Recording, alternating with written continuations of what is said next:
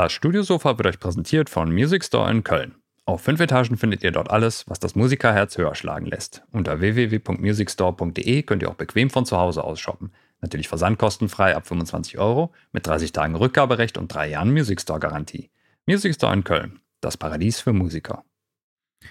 Das war jetzt schon irgendwie spontan hier, ne? So ja. abrupt ging es hier los. Noch, gerade noch im Vorgespräch und jetzt schon äh, eine Sekunde später live. Das ist halt wahr, wenn man mal so die Zeit aus Augen verliert, ne?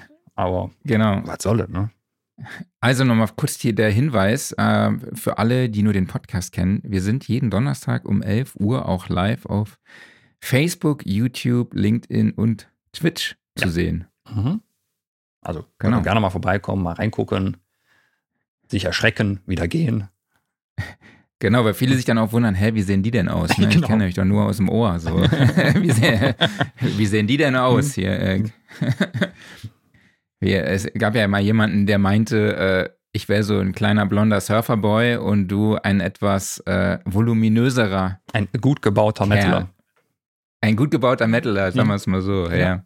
Und wer, unseren, wer uns live kennt, dann der weiß, dass wir eigentlich genau das Gegenteil sind. Aber ja. naja. Ich würde sagen, wir legen jetzt aber trotzdem los, oder? Mhm.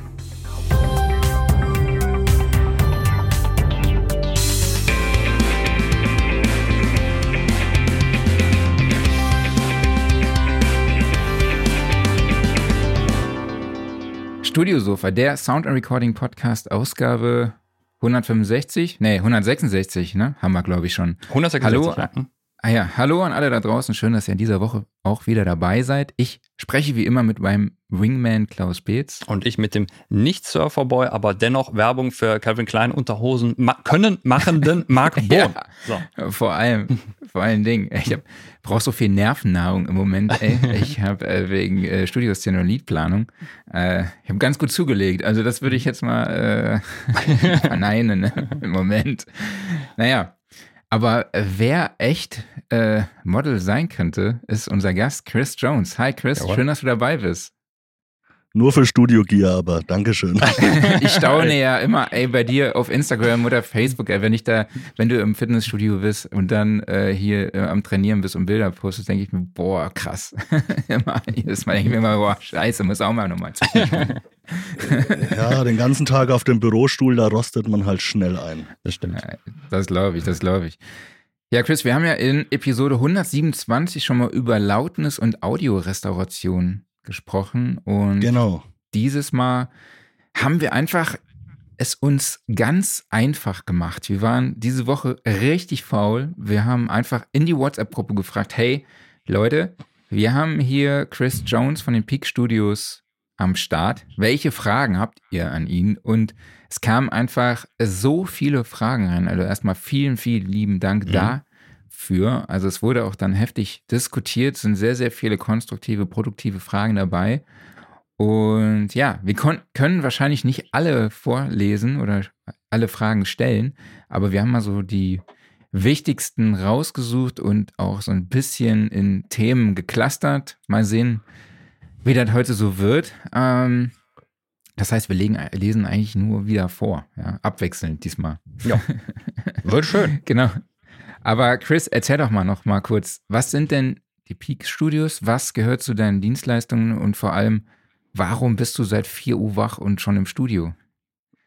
Also, Peak Studios, äh, wir sind seit 2006, also einer mit der ersten Audiodienstleister in Deutschland, rein für die Online-Audiodienstleistung im Schwerpunkt Mastering und mhm. dem Mixing. Haben über Laufe der letzten knapp roundabout 20 Jahre auch noch das Recording ähm, mit dazugenommen, sind aktuell mit drei Standorten vertreten, in Würzburg, in Bamberg und in Berlin. Und ähm, ja, von dem Dienstleistungsspektrum geht es mittlerweile ähm, vom, wie eben erwähnt, Mixing und Mastering bis über die Full Production, ähm, Radiowerbung, Rundfunkwerbung, ähm, Songproduktionen, dem Live-Recording und ähm, alles, was letztendlich an Audiodienstleistungen so zu erbringen ist. Also das kann wirklich alles sein. Von wir haben jetzt eine Audioaufnahme und filtern die für ein zum Beispiel gerichtsverwertbaren, also als gerichtsverwertbares Beweismittel, ähm, bis hin zu, wir machen Kinderprojekte, Kinder- und äh, Jugendmusikprojekte, Choraufnahmen bis hin, wir haben die Studiomusiker hier ähm, bei uns in den Studios ähm, für irgendwelche Full Productions, für irgendwelche Jingle-Produktionen, Radio, Rundfunkwerbung, bis dann letztendlich dazu hin, dass wir dem äh, Hobbymusiker oder auch dem, dem äh, hauptberuflichen Musiker ähm, Online-Mixing und Online-Mastering anbieten Genau, also das sind so jetzt mal okay. ganz, ganz grob die Dienstleistungen. Online-Mastering bedeutet aber nicht, dass es quasi durch eine KI läuft und man sich dann das direkt runterladen kann, sondern äh, es ist die Auftrags- wie sagt man? Also die, du bestellst es nur online, sage ich jetzt mal. Genau, du bestellst es nur online. Also der letztendlich durchführende Part, das ist ganz normal ähm, ein herkömmliches Mastering, so wie man es von früher kennt. Man geht ins Studio, da sitzt da so ein, äh, so ein Ingenieur, der äh, in seinem akustisch optimierten Raum mit sündhaft teuren Geräten arbeitet. Genau dasselbe ist hier auch, nur dass die Auftragsabwicklung an sich online passiert. Ähm, mittlerweile erlaubt es ja die Technik auch, äh, sogenannte Remote Sessions zu machen. Das heißt, äh, die Künstler können live dabei sein, auch beim Mastering und natürlich den äh, letzten Feinschliff so kreativ auch mitgestalten. Weil das ist gerade auch im Online-Mastering und auch im Mixing natürlich immer die Herausforderung, äh, in die große Glaskugel zu schauen und zu erahnen, wo denn der Künstler gerne hin möchte mit seinem Sound. Und es geht mit, bis zu einem gewissen prozentualen Ansatz sehr, sehr gut, aber die letzten Prozente idealerweise laufen zusammen mit dem Künstler oder mit dem Musiker.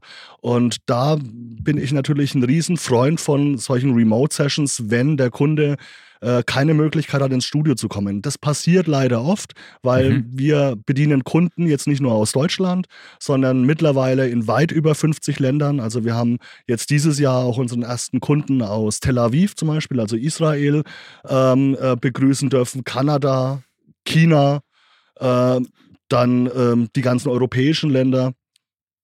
Und ähm, da ist es halt nicht immer möglich, ne, mhm. dass die Leute ins Studio kommen. Aber es gibt auch Ausnahmen. Also wir haben jetzt äh, zum Ende diesen Monat sogar jemanden aus Dublin, der nach uns äh, oder nach uns zu uns in, ins Berliner Studio fliegt, fährt, anreist und dort äh, sein Album produziert.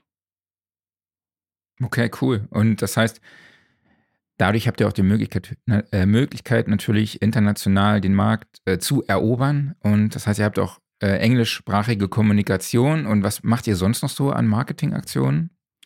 Ähm, wir machen an Marketingaktionen mittlerweile an sich nur noch Google-Werbung. Also mhm ist tatsächlich, wir versuchen über die Homepage und wir haben da ein relativ großes Repertoire an, an sehr, sehr nützlichem Content zu den ganzen Fachbereichen ähm, rund um die Audioproduktion, dem Mastering, eben aufgebaut, der sehr, sehr gut besucht ist und ähm, sehr, sehr gut auch in vielen Ländern rankt ähm, mhm. auf den oberen Platzierungen bei Google.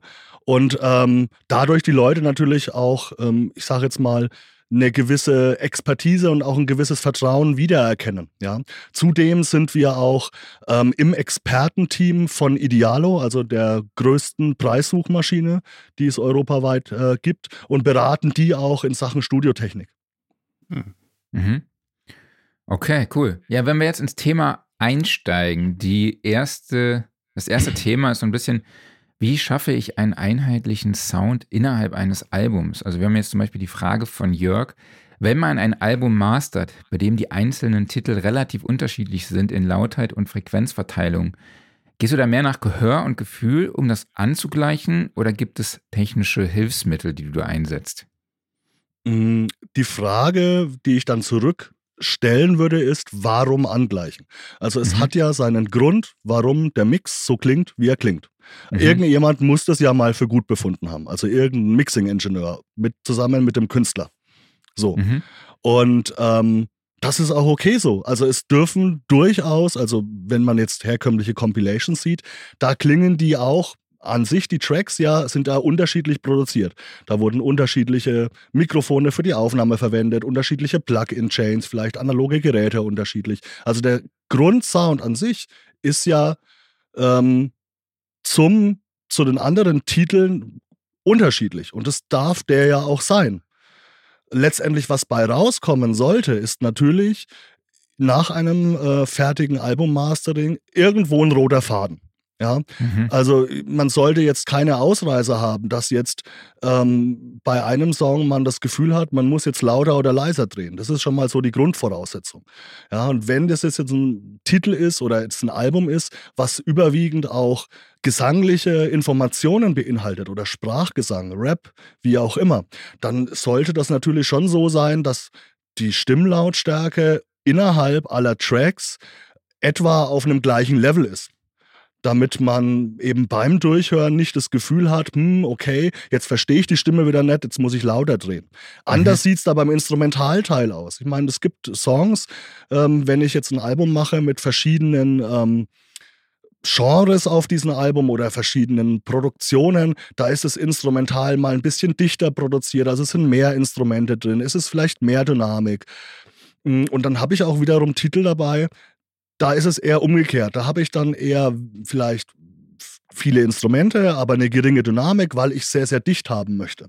Oder ich habe wenig Instrumente und äh, wenig Dynamik. Also die, die, die, die Bandbreite an Möglichkeiten ist da relativ groß. Man sollte aber schon dann so eine gewisse Range haben, in der es sich bewegt, sodass man nicht das Gefühl hat, am Lautstärkeregler drehen zu müssen. Und da ist wirklich Lautstärke entscheidend und die ja subjektiv ist. So, also wir reden jetzt hier nicht von Lautheit, also der gemessenen Lautheit äh, über einen kompletten Titel oder einen kompletten Ausschnitt, wie jetzt im Chorus zum Beispiel, sondern ähm, der, der Abspiellautstärke. Also da will ich nichts mehr dran drehen müssen. So. Genau, also ich glaube, es geht darum, ähm, wie die Lautheit der unterschiedlichen Tracks zueinander halt sich unterscheidet. Also er fragt nämlich auch, äh, und inwieweit sind Unterschiede in Loops noch okay innerhalb des Albums? Also und wie gehst du da vor? Wie kontrollierst du das? Welche Hilfsmittel nutzt du da? Haust du zum Beispiel alle Tracks dann nochmal in eine Session, machst ein Metering drauf und steppst dann durch oder wie, wie gehst du vor? Ja, also grundsätzlich, grundsätzlich ähm, kann man so als Hilfestellung geben. Man pickt sich immer die lauteste Stelle vom Titel raus. So. Mhm. Ja, also ist es meistens der Chorus, in, in vielen Fällen auch noch der letzte Chorus. Mhm. Da kommt dann vielleicht auch nochmal makrodynamisch eine Steigerung dazu.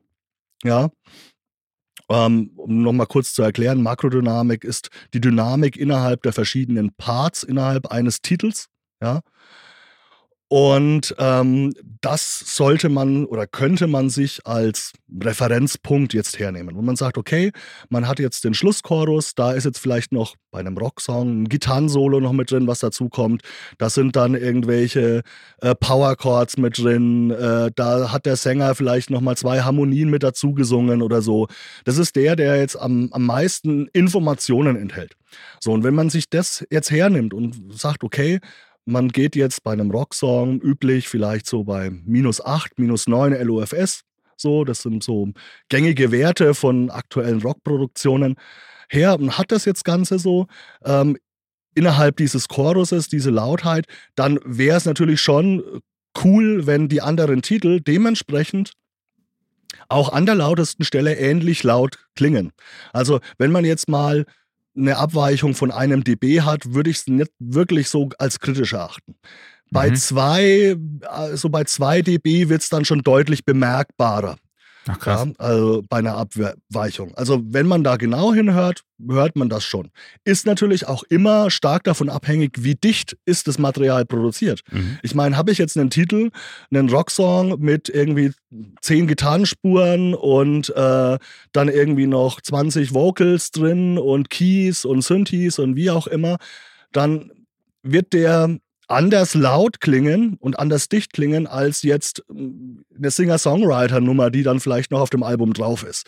Ja, wo dann vielleicht noch mal irgendwie zum Schluss ein Cowbell-Solo kommt oder sowas. Ja, ähm, aber ähm, also ganz wichtig, Cowbell-Solo darf also nie fehlen, ja, äh, auf einem Album. nee, ähm, Spaß beiseite. äh, aber äh, da gilt es dann schon nochmal zu beachten. Da dürfen dann schon so die ein oder andere Abweichung drin sein, weil die Stimmung soll ja auch nicht zerstört werden. Ne? Wenn ich jetzt ein Beispiel habe, ich habe jetzt als zweite Nummer irgendwie so eine knackige äh, ähm, Auf die Fresse Nummer, Rocknummer drin und dann kommt irgendwie als letzter Titel so eine Singer-Songwriter-Ballade und ich bin bei der bei der zweiten Nummer irgendwie bei minus 8, minus 9 LUFS, dann ist es schon okay, mhm. wenn die letzte Nummer vielleicht minus 11 LUFS hat. Ja. Mhm man sollte das schon in dem Kontext äh, ähm, betrachten. In der Regel wünscht man sich doch ja als Musiker nichts mehr, wenn jemand das Album von einem kauft, dass das Album so geil klingt, dass man es von vorne bis hinten durchhört. Und dann ist es ja Wurst, ob der letzte Track vielleicht ein bisschen leiser ist, weil es einfach eine Ballade ist, weil vielleicht irgendwie eine Flüsterstimme mit drin ist, weil generell ähm, die Power, mit der angespielt wird, Instrumente, mit der gesungen wird, vielleicht nicht so laut ist. Die darf dann gerne mal abweichen. Man sollte aber immer diesen Lautheitsbogen mit beachten, von einem zum nächsten Titel. Also es wäre natürlich totaler Quatsch, würde ich jetzt nicht sagen, aber eher kontraproduktiv, wenn jetzt von einem zehntiteligen Album. Der, äh, der zehnte Titel jetzt eine Ballade ist, der letzte. Und der neunte Titel so eine Haut drauf Nummer, ja, die voll laut geht. Und dann hast du auf einmal äh, in der Lautheit 4 dB Unterschied. So. Dann, oder 4 LUFS oder ne, Unterschied. Dann, kannst du, sorry, dann, wenn ich kurz dazwischen klätsche, ja? kannst du vielleicht noch kurz erklären, welchen Wert du genau meinst, also LUFS? Also meinst du den durchschnittlichen Wert, also den Integrated oder einfach die Ja, nee, dann Stellen. schon, schon, äh, denn ich sage jetzt mal, den erweiterten ähm, Short-Term, würde ich jetzt mal sagen, ja, weil ähm, ich ja immer dann eine Passage untersuche. So und sage, der Chorus hat so und so viel LOFS integrated, nur über den Chorus, nicht über den gesamten Titel. Klar, es gibt ja diese Werte, Momentary, Integrated und Short-Term. Äh, der Integrated ist ja über den gesamten Titel. Der kann aber wurscht sein, wenn ich hinten als letztes ähm, Stück im Chorus, sagen wir mal, minus 8 oder minus 9 LOFS erreiche und vorher vielleicht nur Keys und Gesang zu hören waren bei einem LOFS-Wert von minus 14. Dann bin ich vielleicht auf einem Gesamt-Integrated LOFS-Wert von minus 11. Der mhm. Chorus hat aber minus 8, minus 9, der ist deutlich lauter, weil es ja. dann halt nochmal aufgrund der Makrodynamik zu einer Steigerung kommt, wo es dann voll auf die 12 geht. Und wenn dann aber der darauf folgende Titel, also der letzte Titel, diese Ballade, irgendwie anfängt mit minus 16 LOFS, ja, dann äh, wäre die Frage, wie man das Ganze gestaltet. Also macht man eine lange Pause dazwischen, dass man erstmal als Hörer runterkommt und sich an den leiseren Sound wieder gewöhnt. Da würde ich auf keinen Fall die Pause irgendwie unter zwei Sekunden machen, die zwischen Titel 1, also zwischen Titel 9 und zwischen Titel 10 ist, ja, also zwischen dem, dem Hardrock-Stück und der Ballade, sondern würde die Pause etwas vergrößern, um vom Hörempfinden einfach da ein bisschen Ruhe zu reinzubekommen und runterfahren zu können auch, um dann die Einleitung zu finden zum nächsten Titel, der etwas ruhiger beginnt. Ja. Okay. So ein bisschen wie Film. Ja. Sehr gut. Ja.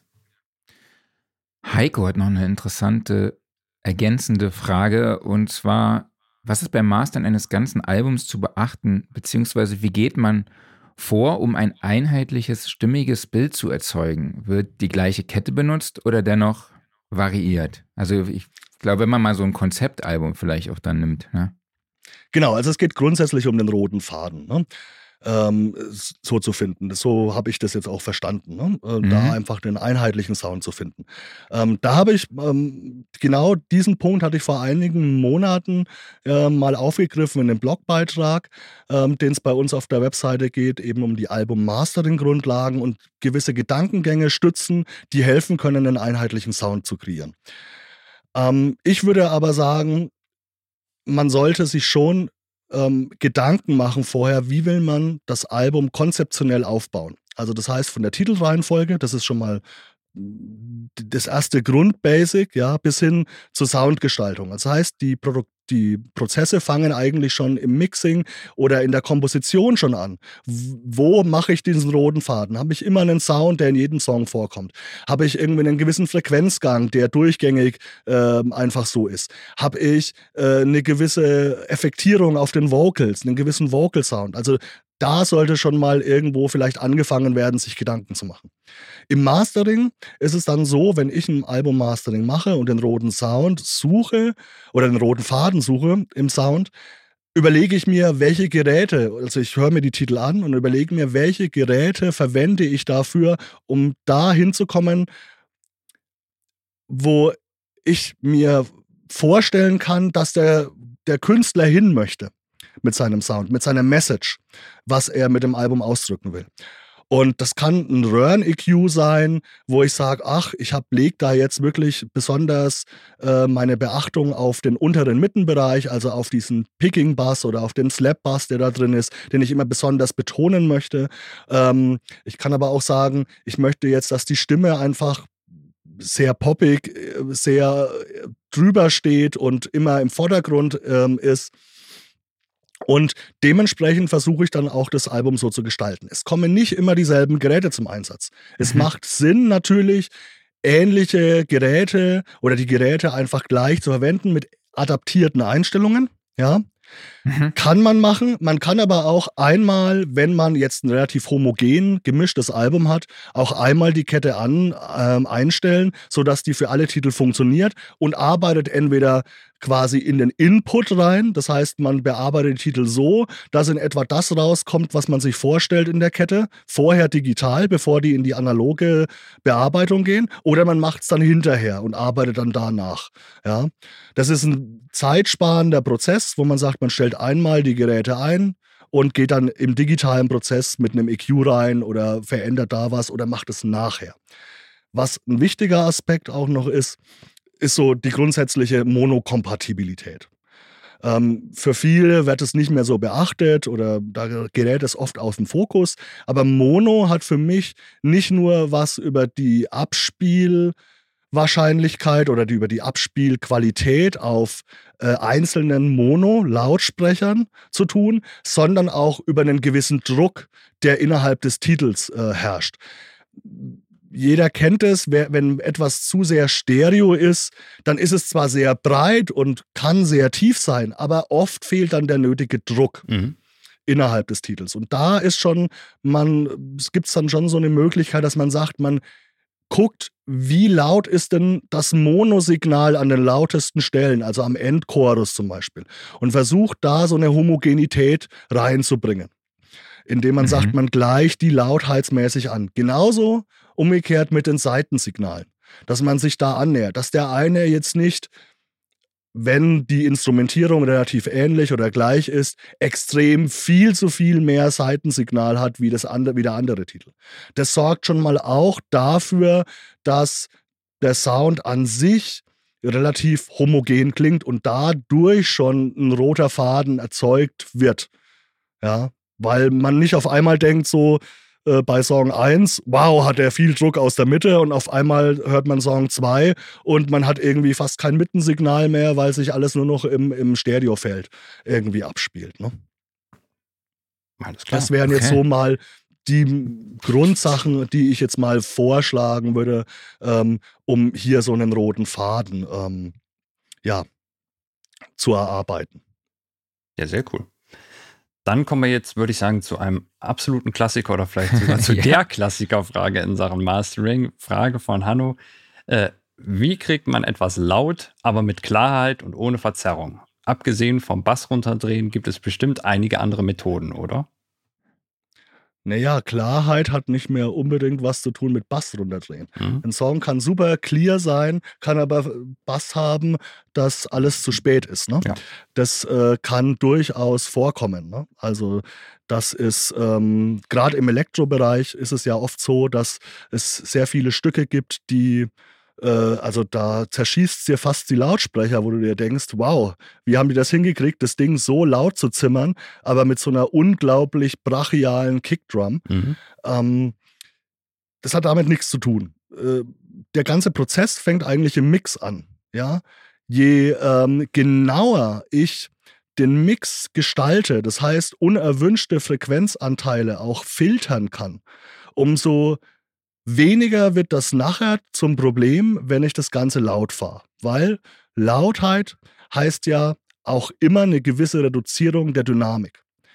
So, das heißt, laute Passagen werden leiser und die leiseren werden lauter wahrgenommen. Und die leiseren Passagen oder die leiseren Frequenzanteile innerhalb des Stückes können auch Frequenzen sein, die tonal damit gar nichts zu tun haben mit dem eigentlich gespielten. Also das heißt sogenannte Dissonanzen, die da stattfinden. Das heißt, wenn ich jetzt äh, in äh, einen, einen, ein Klavierstück in, in A-Dur spiele oder in, in C-Dur, dann habe ich gewisse Noten, die zu dieser C-Dur-Akkordfolge dazugehören. Und Noten oder Frequenzen, die man ja auch in Noten ausdrücken kann, die eher dissonant wirken. Also das heißt, die die Grundharmonie einfach ähm, ja etwas also beeinflussen, weil sie mitschwingen. Mhm. So. Und wenn ich hier schon dementsprechend etwas mehr säubere, habe ich die Möglichkeit, das Ding viel lauter zu fahren, ohne dass diese Dissonanzen mehr herauskommen. Ich muss sie nicht komplett rauscutten, ja, aber ich kann sie zumindest reduzieren.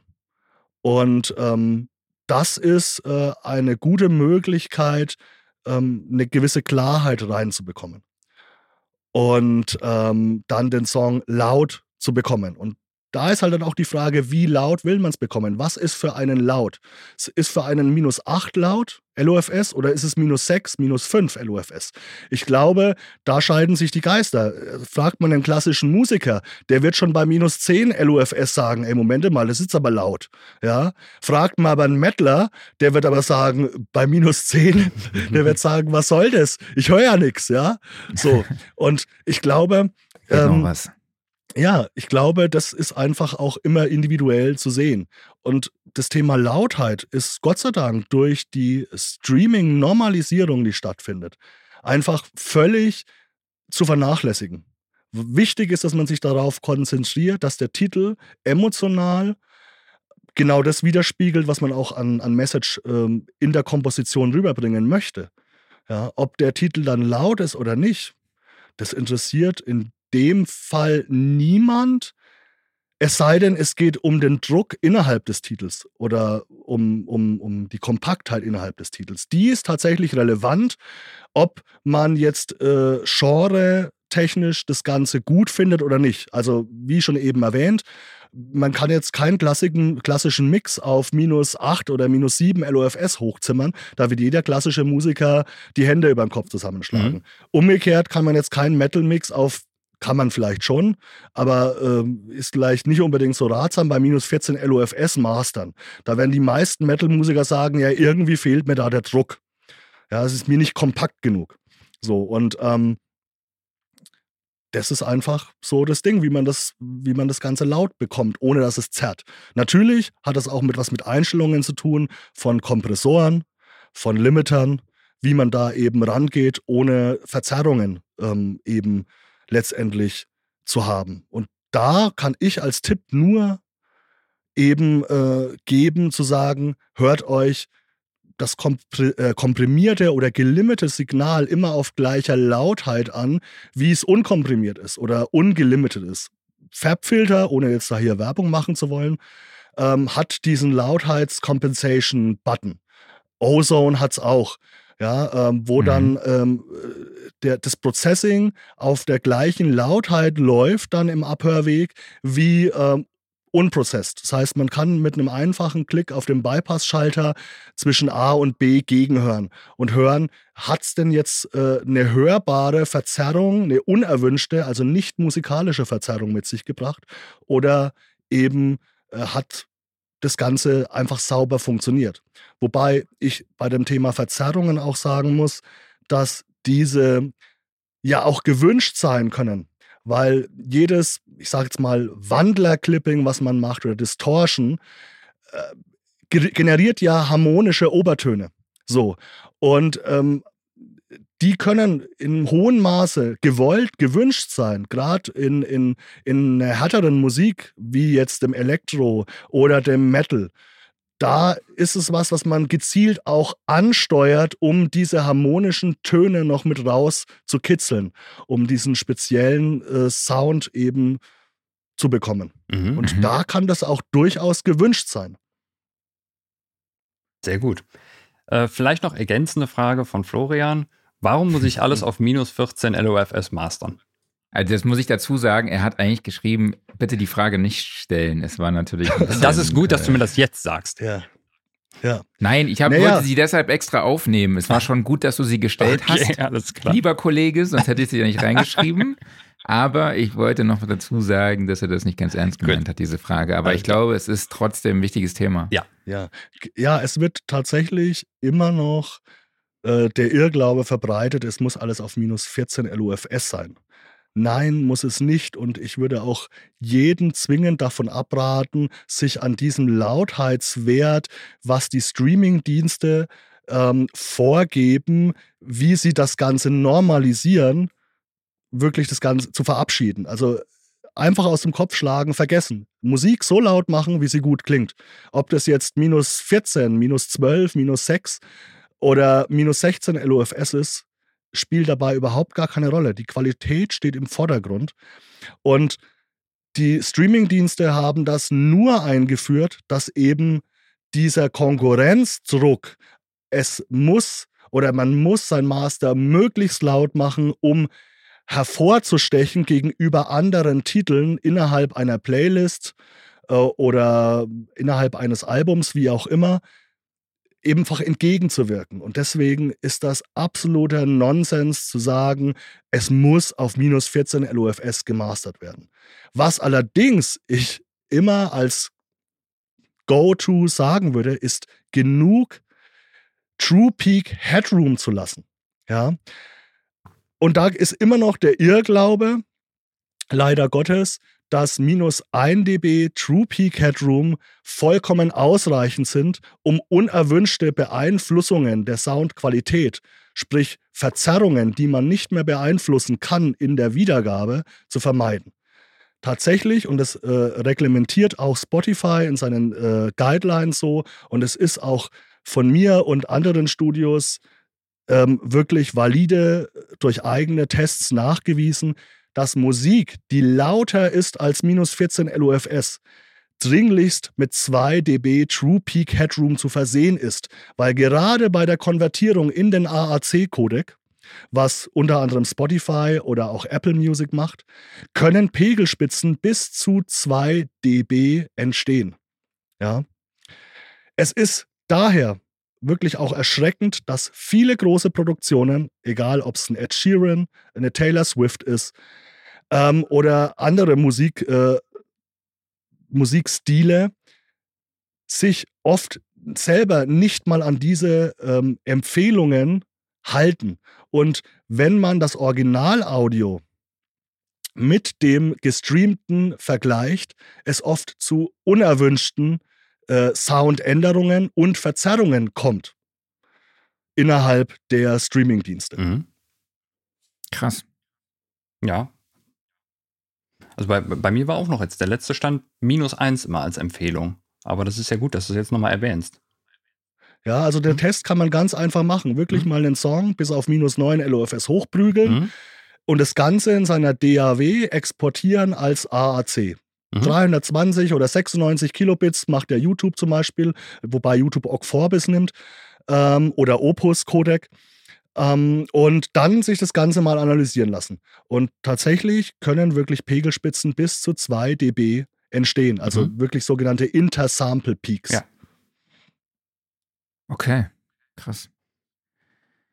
Dann haben wir noch das Thema Mastering Gear. Da kam von Marcel die Frage, mich würde interessieren, er eine Go-To-Chain an Plugins oder Hardware für sich festgelegt hat, die er je nach Bedarf durchgeht und abarbeitet, in Anführungszeichen, oder ob er an jedes Master mit komplett leerem Projekt rangeht und dann rein nach Ermessen entscheidet, wie er vorgeht.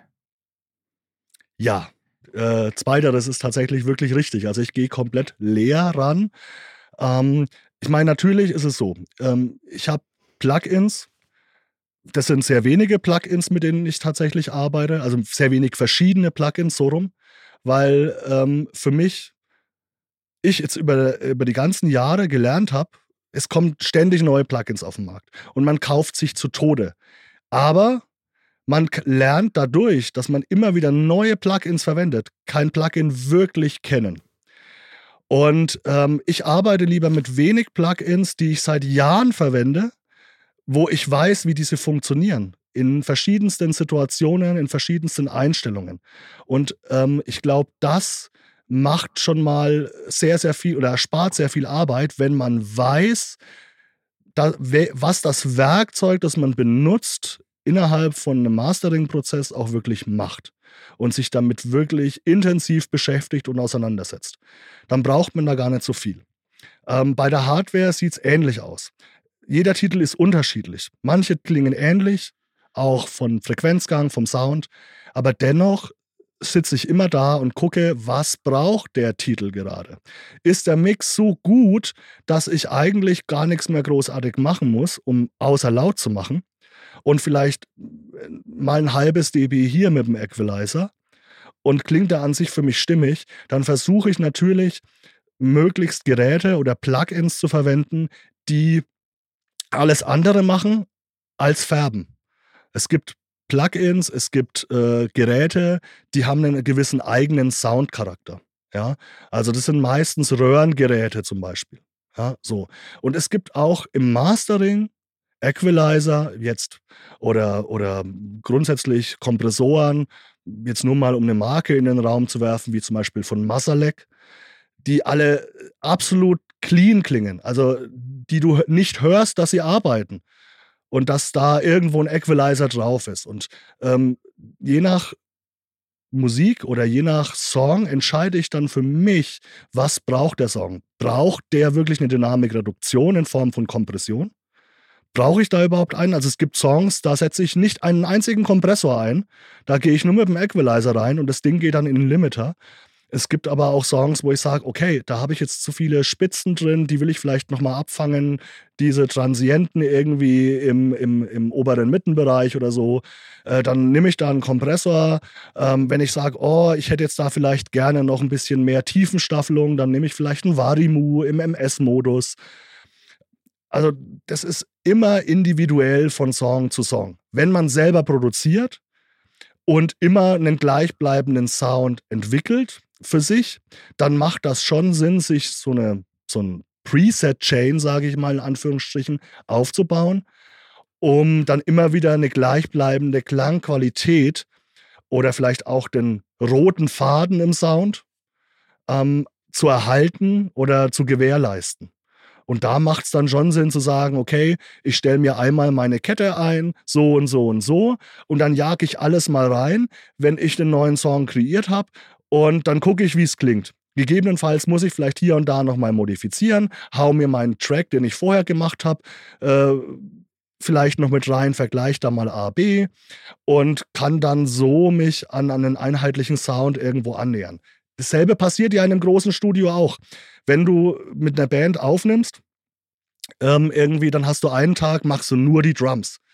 Der Ingenieur, der mikrofoniert einen halben Tag die Drums ab, stellt einmal das Pult ein und da werden dann zwölf Songs äh, irgendwie durchgekloppt an einem Tag. Ne? So. Und du hast immer denselben Drum-Sound. Und vielleicht wird dann hier und da im Mix mal noch die Snare ein bisschen lauter gestellt. Da wird dann vielleicht mal statt ein Plattenhall irgendwie äh, ein, ein, ein, großer Ambience-Hall verwendet oder wie auch immer. Ja. Ähm, aber viel ändert sich dann da nicht. Da wird dann so geringfügig modifiziert. Okay, dann haben wir noch eine Frage von, ich nenne ihn jetzt einfach mal Luke. Ähm, nutzt du Plugin Clipper? Nutze ich Plugin Clipper? Hm. Ja, okay. nutze ich. Vielleicht kannst nutz du nochmal sagen, was ist ein Clipper und ja, wo setzt du ihn ein? Also ein Clipper, wie der Name schon sagt, er klippt. Also das heißt, er schneidet gezielt ähm, die schönen Wellenformen ab und macht daraus aus, aus runden Wellenformen äh, eckige Wellenformen. Ja? Also er schneidet wirklich radikal ab. So, ähm, dadurch entsteht ja eine Lücke zwischen den Samples. So, und die Lücke, das ist dann Clipping, da hat man ja nichts dazwischen.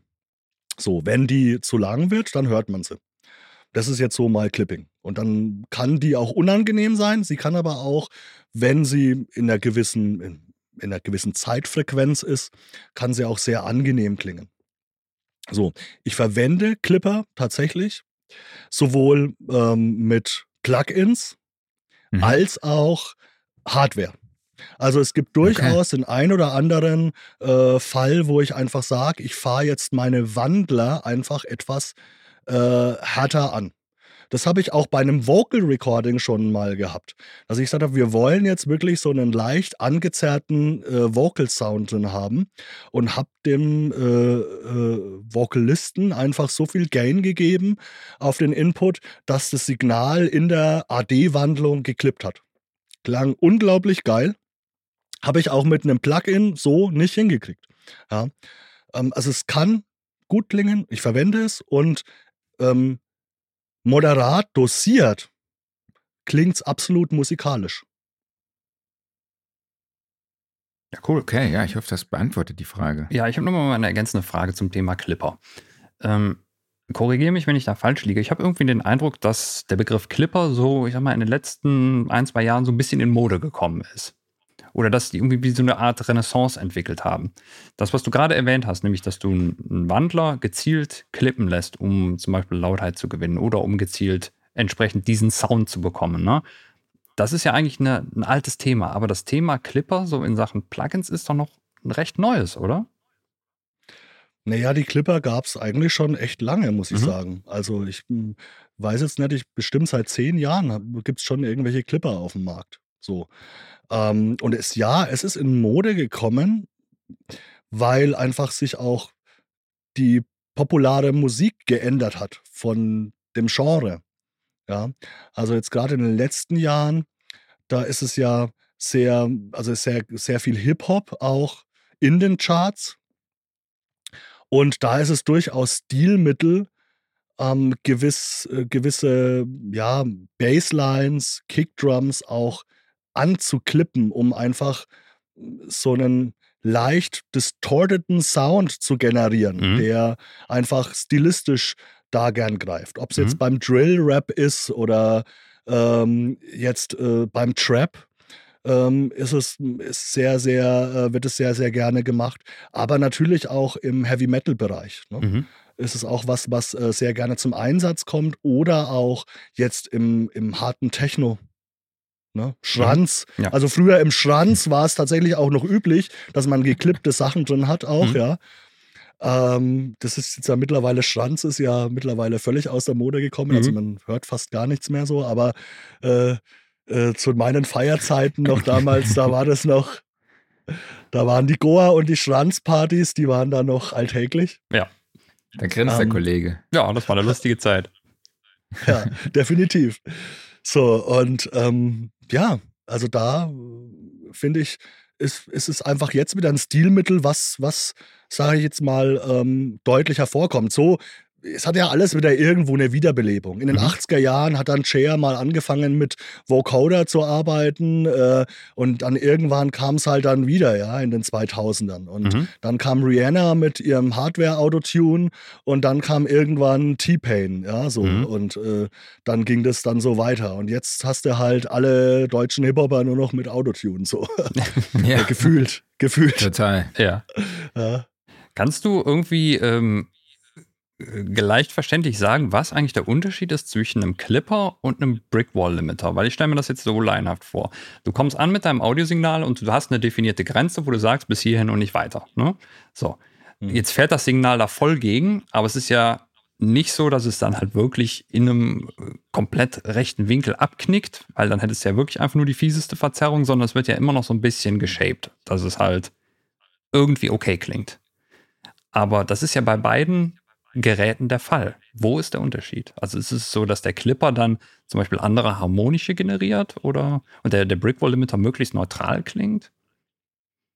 Mm, da hast du mich wirklich tatsächlich auf den kalten Fuß erwischt. Weil den Unterschied, also tatsächlich mit dem Thema Brickwall Limiter und Clipper, Clipper ähm, diese Differenz ähm, rauszuarbeiten, habe ich mich nie befasst.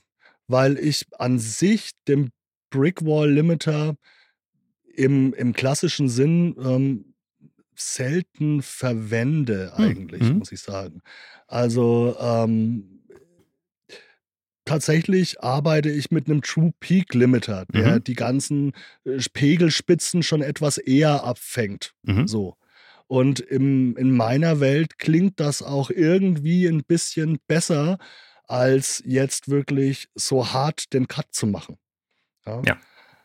Und deswegen habe ich mich damit nie wirklich beschäftigt. Ähm, wo ich sage, was ist da der Unterschied mhm. zwischen mhm. Clipper und Brickwall Limiter? Mhm, okay. Da muss ich auch mal eine Wissenslücke zugeben.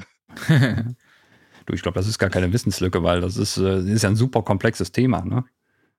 Überhaupt, also dieses ganze Thema, ja. ähm, was passiert, wenn irgendwie ich an eine Grenze stoße, wo ich eigentlich schon gar nicht mehr darüber hinaus kann, aber trotzdem geht es doch noch irgendwie und es muss noch gut klingen. Ne? Also, ähm, ja, aber klingt ja dann irgendwann nicht. Also wenn ich wirklich ja. radikal äh, die Verbindung zwischen zwei Sample-Punkten cutte, mhm. ist es ja nur eine Frage des Input-Gains. Also das heißt, wie weit schiebe ich diese Lücke auseinander? Stimmt. Bis ich sie irgendwann höre. Mhm. So. Und wenn ich sie höre, ist dann die Frage, ähm, passiert das synchron zum Takt der Musik? Ja. Also wird es dann quasi musikalisch oder fängt es dann an, irgendwie zwischen zwei Achtelnoten aufzutauchen mhm. und bemerkbar zu machen? Und dann wird es ja unmusikalisch und dann empfindet es man ja eigentlich als störend. Man, äh, Clipping an sich äh, empfindet man wenn es nicht, also wenn es extrem ist, also wenn die Lücke sehr, sehr groß ist, irgendwann als störend, weil man sagt, es fehlt irgendwo äh, Information im Material, oder wenn das Ganze dann nicht mehr in einem gewissen Tonus kommt. Stimmt. Hm. Ja, von, von äh, der, der Geschwindigkeit des Titels.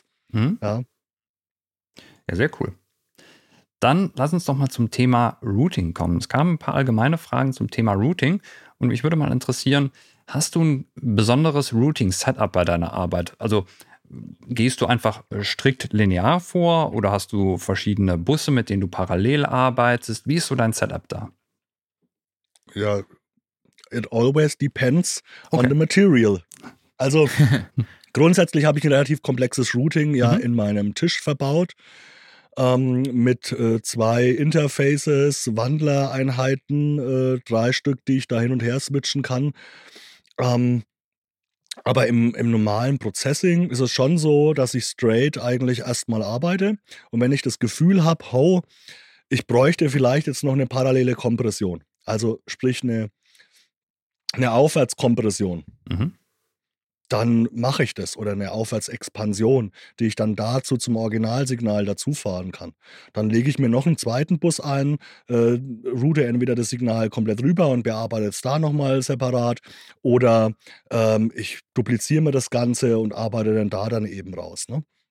Also Beispiel zum Beispiel, ich habe einen äh, Song, wo ich jetzt den ähm, Snap der Kick eigentlich ein bisschen mehr betonen möchte also diesen Frequenzbereich, so um die eineinhalb Kilohertz.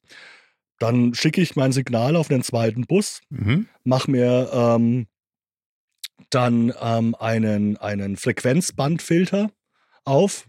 Ja, ich muss, müsste jetzt mal gucken, wie der genau heißt. Mhm. Fäll, äh, fällt mir gerade nicht ein, aber ist dann so eine komische, komische, äh, ganz komische Glocke, ja. Mhm. Und ähm, bearbeitet das dann dementsprechend nochmal und fahre das dann parallel dazu, bis ich das Gefühl habe, es ist angenehm. So äh, filtere ich zum einen oder gehe ich am Originalsignal nicht so arg ran, kann aber mir noch so ein bisschen Signalanteil, um, um das so rauszukitzeln, was ich da gern haben möchte, einfach noch dazu fahren.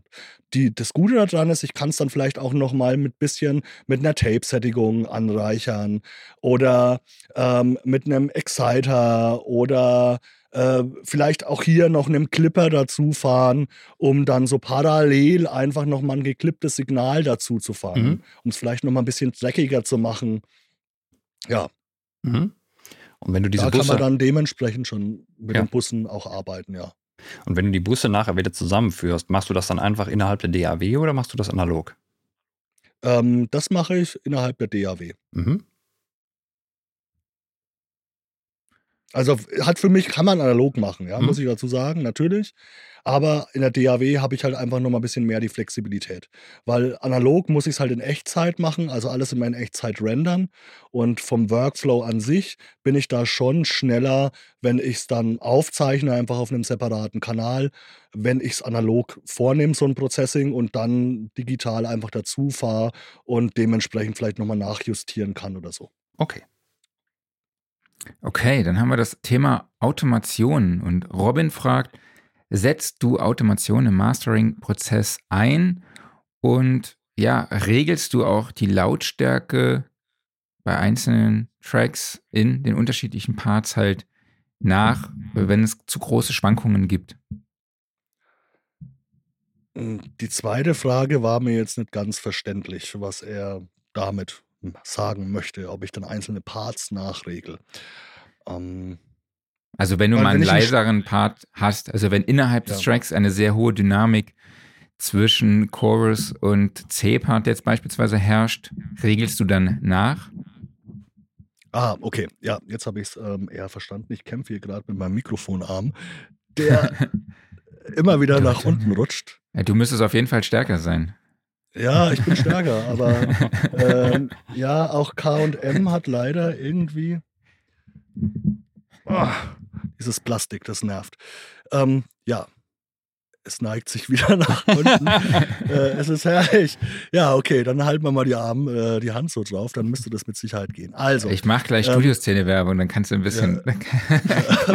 optimieren. Also KM, ihr müsst da echt nochmal nachbessern an euren Ständern. Das ist wirklich bei einer Gewichtsbelastung von einem normalen Mikrofon. Äh, dürfte das eigentlich nicht sein. Die haben dann sehr geiles Zubehör. Die haben dieses Gewicht, was du hinten auf den Ständer draufschieben kannst. Ah, das ah, okay. funktioniert super. Ja, ja das glaube ich. Ähm, bringt mir aber jetzt nichts, wenn man. Nee, leider nicht. ja. Ähm, so, wie war die Frage also, jetzt nochmal? Äh, setzt du Automationen ein im Mastering? Ja, Automationen, genau, da war das Thema. Automationen im Mastering. Ähm, ja, setze ich ein. Also gerade so bei Titeln, wenn die Lautheit schon sehr hoch sein soll und gefordert ist vom Kunden. Ja, dann ist es schon so, dass manchmal Passagen, der Drop oder irgendwelche äh, Pre-Chorus-Geschichten nicht so dann den Impact mehr haben zum Chorus, der ja mhm. dann voll abgehen und aufgehen soll, wie im eigentlichen Mix. Weil im Mix dann vielleicht zu wenig Dynamik, Spielraum gelassen worden ist. Und dann regle ich da schon, versuche ich schon im Rahmen meiner Möglichkeiten, da mit Automationen nachzuarbeiten es funktioniert manchmal ganz gut, manchmal, aber wenn man so irgendwelche Snare-Fills hat, die dann reinfaden oder so, dann ist es manchmal etwas schwieriger, diese Automation oder diesen, diesen Fill eben und diese Steigerung nachzubauen mit der Automation. Aber ich versuche es dann schon mal, wenn ich das Gefühl habe, hey, äh, jetzt ist gerade der Chorus vorbei und jetzt kommt irgendwie eine Bridge und die ist mir irgendwie noch zu laut und dann kommt wieder der Endchorus. Ähm, und ich hätte da ganz gern ein bisschen mehr Dynamik, damit dann einfach der Impact größer ist. Dann mache ich das schon. Und dann mhm. regle ich da auch nach. Und wenn ich die, das Gefühl habe, die Bridge ist zu leise, dann versuche ich dann natürlich auch mit Automation so ein bisschen anzuheben, um, um einfach ja, das Signal oder die Emotion einfach ein bisschen besser rauszukitzeln, dass der Track nicht so monoton und langweilig klingt. Das ist ja oft bei zu lauten Titeln so, die dann einfach nur noch eine Wurst sind. Äh, irgendwie fehlt da die Spannung, der Spannungsbogen dann ne, zu gewissen Teilen. Und wenn man da mit Automation arbeitet, ist es schon eine sehr, sehr gute Möglichkeit, diesen Spannungsbogen wieder zu rekonstruieren, obwohl man auch eine ordentliche Dynamikreduktion an den Tag legt. Aufgrund, mhm. dass der Kunde sagt, ich hätte gern das Ding auf minus 6 hochgeprügelt oder so. Nutzt du auch andere Automationen, außer jetzt äh, Lautstärke? Ähm, andere Automationen außer Lautstärke, dann nur in Settings. Ja, also sprich, ähm, ich arbeite ja hier unter anderem auch mit Bettermaker. Also da haben wir den schönen Bettermaker Equalizer oder Kompressor. Mhm. Und da ist es schon, schon so, dass ich dann von Titel zu Titel dann auch mal äh, hier mit Automationen arbeite, weil die Settings einfach variieren. Und ich bei dem einen dann vielleicht ein bisschen mehr Gain Reduction haben will, bei dem anderen weniger oder den Threshold anders äh, automatisiere. Da ist dann schon so der Fall, dass gerade so bei so ja digital gesteuerten Analoggeräten das schon immer ganz cool ist, mit einer Automation zu arbeiten. Okay. Ich glaube, dann haben wir die Frage beantwortet. Und Jawohl. Bob der Baumeister sagt, Hebelwirkung. Du sollst den Arm kürzer machen. Jetzt haben wir noch Physik hier. genau. Ich mach mal, ich mach mal Studioszene-Werbung. Mach mal, ja. Also ich habe eine Aufgabe von meinem Marketing-Team gekriegt. Pass oh. auf, jetzt. Jetzt, ja, jetzt geht's los. Also, ihr seid Audio-Engineer, Producer, Songwriter, Home Recorder oder wollt in die Musikproduktion einsteigen, dann müsst ihr zur Studioszene kommen die vom 17. bis 19.10. auf der Messe Hamburg stattfindet. Vor Ort zeigen euch international erfolgreiche Producer und Engineers, wie ihr eure Recording, Mixing, Mastering sowie Producing Skills auf das nächste Level hebt.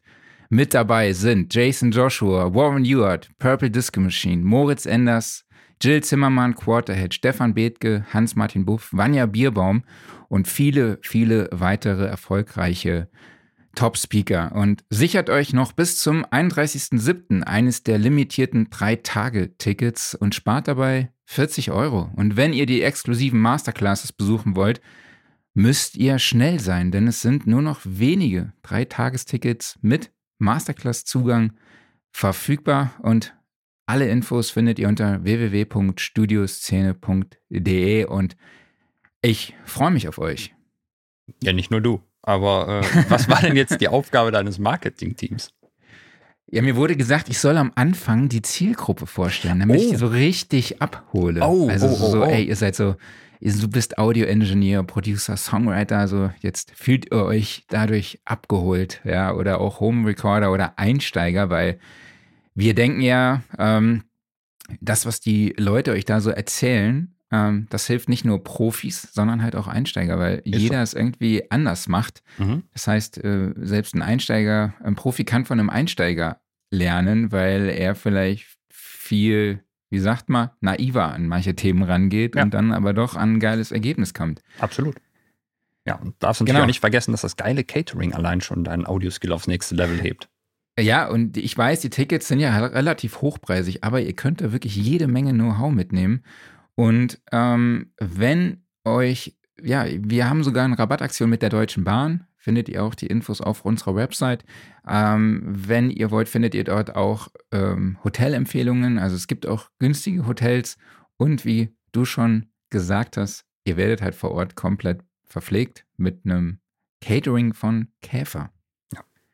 Also oh. Genau. Alles, was das lecker. Herz begehrt. Ja, ja genau. also ihr müsst nicht lecker. 30 Millionen Euro ausgeben für, für Messeessen, sondern das ist im Ticket drin. Ja, genau. Und wenn ihr euch eine Tupperdose mitbringt, dann habt ihr auch noch die nächsten Tage was von. So ist es. Genau. Auf Vorrat. Ich habe da so eine, so eine 7 Liter große Tupperbox. mit der Geile Idee, ja. ja. Oder ihr könnt das auch machen, ja. Ja. Alles klar. Dann ähm, würde ich sagen, kommen wir vom Catering wieder zum Mastering. Genau. So, äh, dann haben wir eine Frage von D. Und zwar, äh, ist es okay, direkt in der Mixing-Session zu mastern oder wäre es besser, in einer eigenen Session zu mastern? Grundsätzlich kann man es machen, aber ich würde empfehlen, das in einer extra Session zu machen. Mhm. Weil Mixing-Prozess ist Mixing-Prozess. Ähm, Produktionsprozess ist Produktionsprozess. Also man sollte sich schon, und da wäre ich auf jeden Fall der Fan davon, sich für jede oder für jeden Ablauf innerhalb von der Musikproduktion ein eigenes Template, äh, Session-Template, wie auch immer zu bauen und da dann gezielt zu arbeiten. Weil, wenn ich im Kompositionsprozess bin, möchte ich möglichst schnell Zugriff auf meine Instrumente haben, auf meine Sound-Libraries, auf äh, diverse andere Effekte oder sowas. Wenn ich im Mix-Prozess bin, dann möchte ich das nicht mehr haben, sondern dann möchte ich mich rein dazu oder darauf konzentrieren, ähm, die Instrumente, die ich vorher komponiert habe, in einem guten Verhältnis zueinander zu bekommen. Und im Mastering-Prozess ist es ähnlich. Da möchte ich mich aufs Mastern konzentrieren und nicht dann immer wieder dazu zurückzukommen und sagen, oh scheiße, ah, jetzt mache ich die Kick vielleicht doch nochmal ein dB lauter oder leiser oder hier und da. Es kann man machen. Und für die Leute, die dann länger dabei sind oder die das schon ein gutes Gefühl haben, wenn es dann an ein gewisses Limit geht und man sagt, oh, das fällt einem noch unangenehm auf, dann kann man da schon vielleicht im Mix äh, ich sage mal, im Mix-Projekt mastern. Ich würde es aber nicht empfehlen. Und ich mache das auch immer in getrennten Sessions.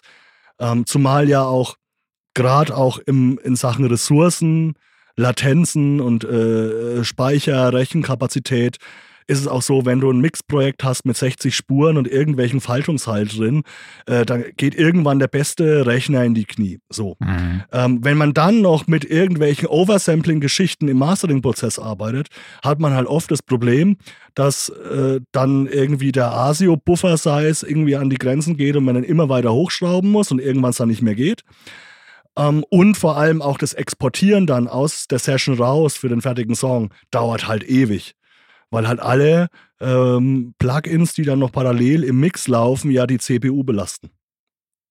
Deswegen meine Empfehlung, wirklich separat zu gehen. Es kann im Stem Master mhm. sein und man bounced sich die einzelnen Stems raus, Drums, wie auch immer. Das kann aber auch ähm, im Stereo Master sein und man nimmt nur den Stereo Track und hat dann dementsprechend eine Stereo-Datei in seinem Masterprojekt drin. Ja, absolut. Ihr hört mich hoffentlich. Ja, noch, ja, wir ne? hören dich noch, weil dein Bild war gerade nur kurz schwarz. ja. Genau. Äh, und eine Sache kurz ergänzend dazu, also gerade wenn man in seinem Song viele Synthesizer verwendet, die zum Beispiel freilaufende Oszillatoren haben, dann hast du das Problem, wenn du halt jedes Mal irgendwie einen Part in ja. dem Song abspielst, dann sind diese Oszillatoren gerade an einer anderen Stelle. Das heißt also, es kann sein, dass der Sound an dieser Stelle auf einmal anders klingt oder das gleiche Problem bei Modulationseffekten, ein Chorus oder sowas, der einfach frei schwingt. Dann klingt es halt jedes Mal anders, wenn du es nicht printest. Genau, genau. Aber arbeitest du im Mixing trotzdem mit Dynamik-Tools oder einem Limiter auf deinem Masterbus dann? Ja, ja, ja, ja, natürlich. Also ich simuliere dann schon vorher mal so eine ungefähre Master-Chain, die, wo ich weiß, so das funktioniert in aller Regel, um einfach zu hören, was passiert denn, wenn, das, äh, wenn der Titel laut gemacht wird. Um einfach auch Verhältnisse von Reverb, Delay oder Adlibs, Dopplern, äh, irgendwelchen Additional Gitarreninstrumenten, wie auch immer, mal abzuschätzen. Was passiert denn, wenn ich die Dynamik jetzt um 10 dB reduziere innerhalb vom Titel? So, wie laut klingt denn das und das Instrument noch? Das ist für mich schon sehr wichtig, um, um einfach äh, Verhältnisse abchecken zu können. Passt das jetzt oder passt das nicht? Okay. Dann haben wir noch das Thema Referenzhören. Ähm, von Hanno kommt die Frage, was muss man beim Referenzhören beachten bezüglich Mix versus Endmaster? Theoretisch mixt man ja Referen mit Referenzen, die ja schon laut und gemastert sind und nicht Pre-Masters sind. Genau, und da ist halt einfach auch der Punkt. Ähm, sich anzulehnen an ähm, einen Referenzsound ist immer gut. Ja, das kann man immer machen. Ähm, man sollte natürlich das Master, was man hat ähm, von dem Song, der schon vielleicht veröffentlicht ist, den man gut findet von der Band, von dem Künstler, den man feiert, auf gleiche Lautheit bringen. Das ist schon mhm. wichtig, um einfach da die Verhältnisse gut abchecken zu können. So richtig natürlich abschätzen kann man es dann nur, ob man da auch wirklich hinkommt, wenn man sich selber mal einen Limiter draufpackt. Weil hier geht es ja nicht nur um dieselbe Lautheit abzuhören, sondern vielleicht auch um dasselbe Dynamikverhältnis, was innerhalb des Titels herrscht. Wenn ich jetzt einen Titel habe, der äh, eine durchschnittliche Dynamik-Range von 15 dB hat, oder also 15 LU, 15 dB, mit einem Titel vergleiche, der nur 4 dB Dynamik hat, dann wird es ein bisschen schwierig, da ranzukommen referenztechnisch, weil einfach der Dynamikwert schon irgendwie überhaupt nicht passt. Ja, und dann macht schon Sinn, da auch mal einen Limiter sich drauf zu knallen und zu sagen, ich fahre das Ding jetzt mal laut und guck, was passiert. Wie sind denn so die Verhältnisse? Ja, es bleibt aber immer eine Unbekannte in dem Ganzen. Und das ist natürlich das finale Mastering. Die Geräte, die Kette, der Sound, der da ver verwendet wird, das Ding laut zu machen. So. Ähm, das, das kann man, das kann man nicht äh, sich, kann man nicht voneinander trennen. Man kann jetzt nicht sagen, man denkt sich das Master jetzt weg. Das ist mhm. unglaublich schwer. Ja. Ähm, je erfahrener man wird in der ganzen Mixing-Geschichte, umso mehr weiß man auch, okay, was passiert denn jetzt vielleicht noch im Mastering? Und da ist eben genau dieser Trick, dass man sich mal einen Limiter draufzieht, mal vielleicht irgendwie noch einen EQ vor den Limiter schaltet und mal so ein bisschen grobe Anpassungen macht und guckt, was passiert denn dann, wenn ich einen High Shelf irgendwie reindrehe in den oberen Mitten? Was passiert denn mit dem Sound von meiner Snare? Was passiert mit meinen Overheads? Was passiert mit meiner Stimme? So. Und das muss man dann schon für sich übertragen auf das ähm, Gemischte. Das ist ja auch ganz oft so, wir bieten ja auch, oder wir sind auch der erste Anbieter, der dieses Mix-Feedback, Mix-Analyse anbietet. Mhm. mittlerweile machen das ja zahlreiche Studios. Ja. Und äh, da ist es auch immer so, dass die, die, die Künstler uns einen Mix schicken und aber einen Referenzsong, der gemastert ist. So, und wir anhand dessen natürlich gucken müssen, was ist da vielleicht noch anders, um an diesen äh, Song ranzukommen. Und mit einer gewissen Hörroutine und auch einer Erfahrung im Mastering weiß oder kriegt man schon ein sehr gutes Gefühl, was passiert denn noch oder was ist denn möglich noch, dass im Mastering passieren könnte genau trennen, was jetzt äh, Mastering äh, Schuld hat. Also warum klingt die Snare irgendwie, äh, irgendwie zu hell oder die Höhen zu harsch oder so. Ob das jetzt vom Mastering oder Mix kommt, das gelingt auch uns nicht. Das können wir nicht sagen. Aber mit einer gewissen Erfahrung kann man schon so sich vorstellen, was passiert denn da noch? Oder was kann da noch passieren und das dementsprechend in den Mixprozess mit einliefern oder einbringen. Mhm. Welche Tools nutzt du denn da, um Referenzen zu hören und deine also Master ich, zu vergleichen? Was ich super, super, super, super gut finde, ist von ADPTR Metric dieses AB-Plugin. Mhm. Ähm, Gibt es bei Plugin Alliance äh, beim lieben Dirk auch im, äh, ähm, im Abo oder zu kaufen. Und das nutze ich eigentlich ganz gerne, weil man da hat Möglichkeiten, hat eben äh, verschiedene Referenztitel reinzuladen, die auf gleicher Lautheit zu hören. Und nicht nur auf gleicher Lautheit zu hören, sondern auch nach Frequenzen, Mitten- und Seitensignal zu trennen, äh, die Korrelation anzuschauen, also wie ist das Stereobild, wie ist die Phasenlage ähm, und da auch dementsprechend zu vergleichen und da ein relativ ähm, gutes Resultat eben zu erzielen. Mhm. Mm, was ich auch nutze ganz gerne, ist natürlich ähm, solche Geschichten von Sonnable. Die machen auch, ähm, die haben dieses Smart, äh, ähm, ich weiß gar nicht, Smart Loudness, Smart Analyzer, mhm. äh, wo du einfach auch die tonale Balance siehst, die aber über den gesamten Song leider geht. Das muss man auch immer dazu mhm. sagen. Deswegen, wenn man eine gewisse tonale Balance Isotope macht es ja auch mit seinem äh, äh, Tonal Balance Control äh, Tool ähm, analysiert. Da empfehle ich dann auch immer, wenn sich die Songs auch aufzuteilen, also zu zerschnippeln vorher die Referenzsound in Chorus, Strophe, Pre-Chorus, Bridge, wie auch immer, und das dann tonal zu analysieren, weil okay. im Durchschnitt wird ja nur der, die tonale Balance des gesamten Titels ermittelt. Die kann aber abweichen von der tonalen Balance innerhalb des Choruses mhm. oder innerhalb der Bridge. Und um da besser vergleichen zu können, wie ist meine Bridge aufgebaut, empfiehlt sich wirklich vielleicht die Bridge von dem Referenzsong zu zerschnippeln und die in der tonalen Balance zu analysieren. Ja. Okay, kannst du noch mal ganz kurz vielleicht dokumentieren, was für dich die wichtigsten Parameter bei diesen bei diesem Vergleichen sind. Du hast ja schon angesprochen, ne? MS, Lautheit, Monokompatibilität und dieser ganze Kram, die man da bei Adapter halt genau. auch Metric also die, angezeigt die, bekommt. Genau. Also die wichtigsten Metriken sind für mich natürlich die Lautheit erstmal mhm. und ähm, die Dynamic Range innerhalb des Titels. So, das sind erstmal die wichtigsten Referenzgeschichten. Weil das ist maßgeblich ja, wie stark ich etwas verdichten muss oder ich sage jetzt mal in der Dynamik vergrößern muss. So, und dann natürlich äh, Mitten- und Seitensignal. Und dann natürlich auch äh, die tonale Balance von dem Mitten- und dem Seitensignal. Und dann zum Schluss natürlich auch die Phasenlage. Wie mhm. ist die mhm. Phasenlage aufgebaut? Ne? So. Okay, das wo du gerade schon gesagt hast, der Dynamikumfang, was, was sind da so Werte, an die du dich richtest? Es gibt keine Werte, an die ich mich wirklich richte, sondern ich mache das Ganze so, wie ich es einfach für mich als gut empfinde oder wie ich sage, es widerspiegelt den, den Song in seiner Emotionalität oder das, was er halt rüberbringen soll. Ähm, bei einer Ballade ist, kann der Dynamikwert wesentlich höher sein als bei einer Abtemponummer. Und deswegen gibt es da keinen festen Richtwert. Na, es ist auch immer, immer davon abhängig, welche Instrumentierung ich habe. Habe ich jetzt einen Song mit vielen Instrumenten drin, ähm, die auf unterschiedlichen Pegeln arbeiten, dann äh, ist die Wahrscheinlichkeit schon höher, dass ich einen reduzierteren Dynamikbereich habe, wie wenn ich jetzt nur zwei, drei Instrumente drin habe, die ähm, ja auf, ich sage jetzt mal, gleichen Pegel schwingen. Ne? Mhm. Okay. Ja, alle, die den Stream verfolgen, äh, meine Kamera, meine Kamera ist zu warm. mir ist zu warm, ich muss mich jetzt abkühlen und hat sich abgeschaltet. Sehr geil.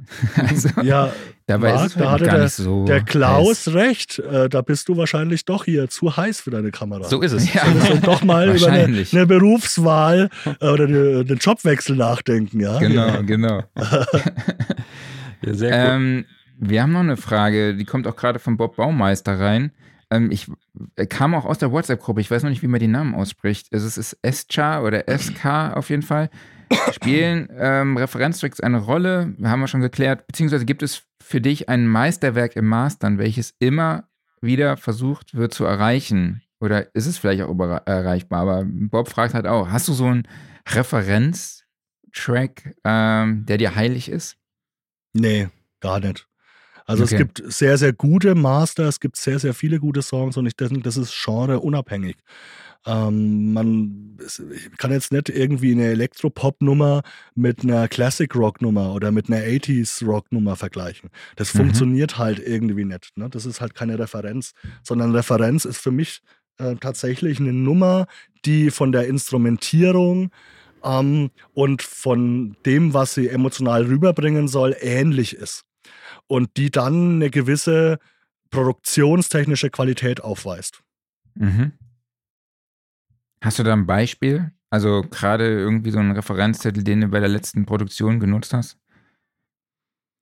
Boah. Ein Beispiel bei der letzten Produktion. Gute Frage. Ähm, da müsste ich wirklich mal gerade äh, nachgucken. Und zwar, ähm, bam, bam, bam, kann ich gleich sagen. Und zwar habe ich nämlich für eine DVD-Produktion Anime gemastert. Also so ein Anime-Song, der okay. komplett äh, äh, reproduziert wurde. Also aus den 80er, 90er Jahren, wie auch immer. Ähm, und da habe ich dann auch ähm, so eine, ähm, so eine, äh, so eine Referenz, den Referenztitel eben äh, gehabt. Ne? Zum Beispiel Light mhm. My Fire. Ich weiß jetzt nicht, wie die Gruppe heißt. Das kann ich jetzt nicht sagen, stand jetzt hier nicht dabei. Da war das schon äh, äh, so. Ähm, oder ich habe jetzt äh, ein Vinyl-Mastering ähm, die Woche auch gemacht für einen Kunden, der jetzt gerne seine, seine Songs auf Vinyl haben möchte. Und da war jetzt zum Beispiel als Referenz äh, Joe Bonamassa. Ja. Mhm. Also das sind dann auch so Titel, wo ich sage, klar, also das ist halt Geschmackssache und oft ja. geben es dann auch die Kunden vor, ähm, wo sagen, hey, den Sound finde ich eigentlich grundsätzlich cool. Und dann höre ich mir natürlich die Titel an und gleiche schon nochmal mit dem Kunden in einem persönlichen Gespräch ab, wie ist jetzt denn eigentlich der Sound und was müsste denn passieren, um an den Sound überhaupt ranzukommen. Mhm. Und dann äh, erfährt man oft doch, wenn man die Mixe bekommt, dass ähm, die das eigentlich nur cool finden, aber den Mix, so wie er ist, eigentlich auch gar nicht so groß verändern möchten, sondern vielleicht sich nur ein Stück weit an die, an die Referenz annähern möchten.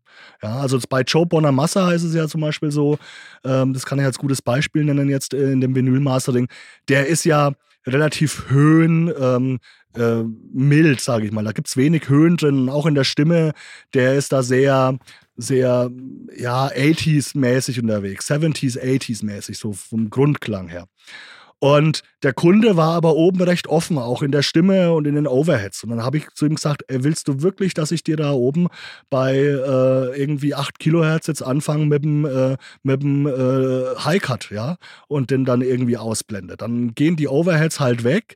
Ähm, nee, ja, er fand's äh, schon geil, dass es so ist und dass der so mittenlastig klingt, aber irgendwie die Höhen und die Overheads, die haben sie so gemischt, weil sie es cool fanden. Also die wollen da irgendwie eine Mischung aus diesem, diesem ähm, etwas älteren, urigeren Sound, der nicht so höhenbetont ist, sondern eher auf den, auf den Mitten, oberen Mitten, unteren Mitten.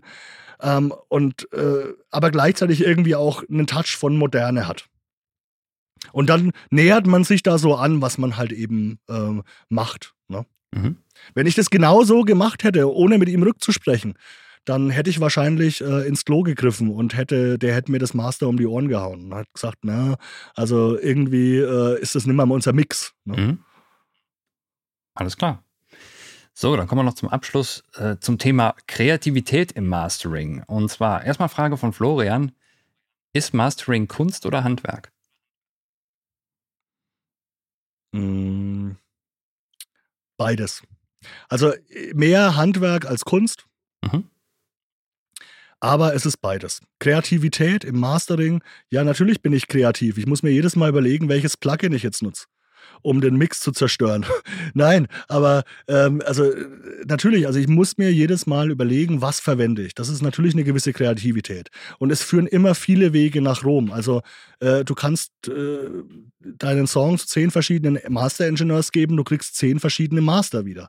Also es gibt da keinen, wo man sagt, genau das muss da gemacht werden. Es ist immer individuell und da ist natürlich die eigene Note, die eigene Kreativität drin. Grundsätzlich versuche ich immer, wenn ich nichts gesagt bekomme und keinen Wunsch vom Kunden geäußert bekomme, immer den Titel in seinem Mix, wie er ist, so zu übersetzen. Nur halt dann äh, mit einer konkurrenzfähigen, üblichen Lautheit und den eingehaltenen Spezifikationen für das jeweilige Zielmedium. Da will ich gar nicht mehr großartig irgendwas, an, äh, irgendwas anders machen.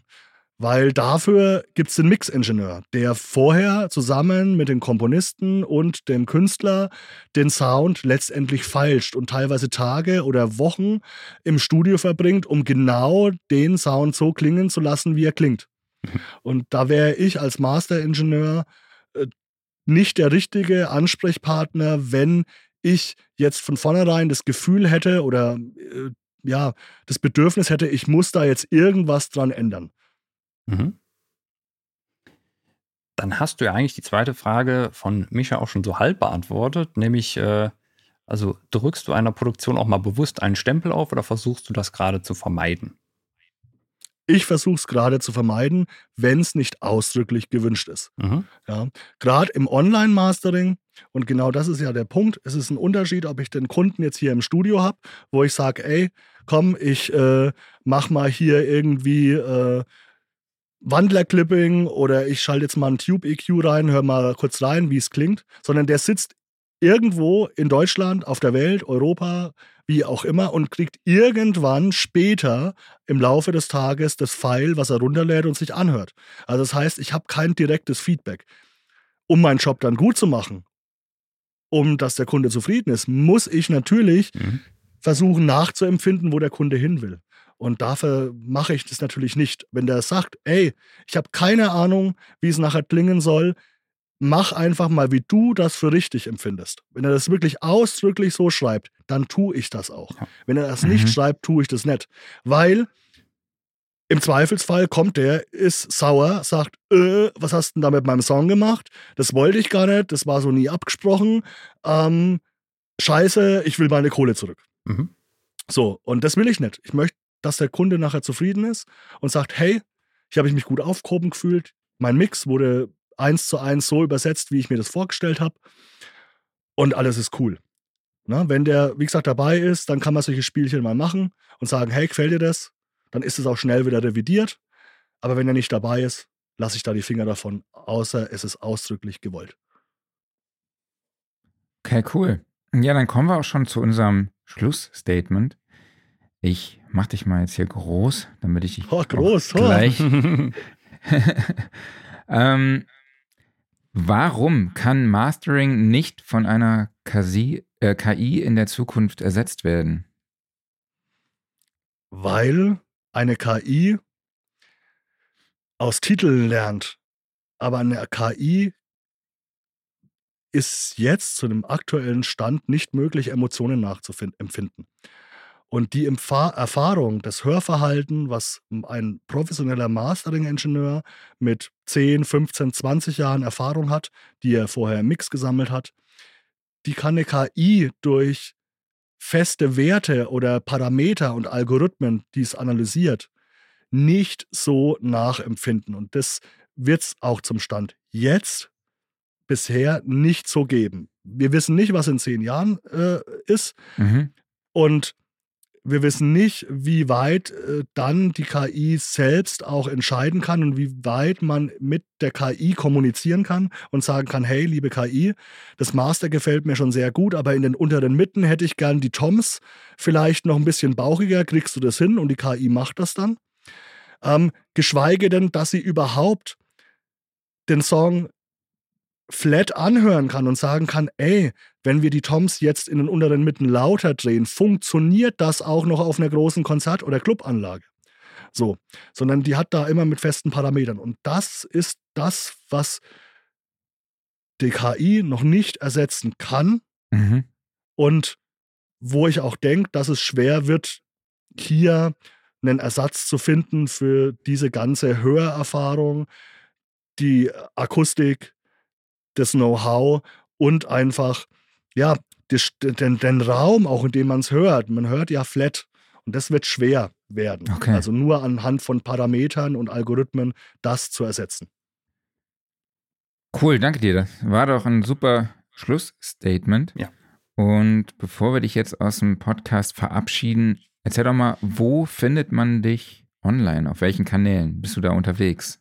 Auf Facebook, Instagram, LinkedIn, ähm, auf Sound and Recording im Tonstudio Guide, den ich auch nur herzlich empfehlen kann für alle Studiobetreiber, um mal hier so ein bisschen Werbung äh, für eure Marketingabteilung zu machen.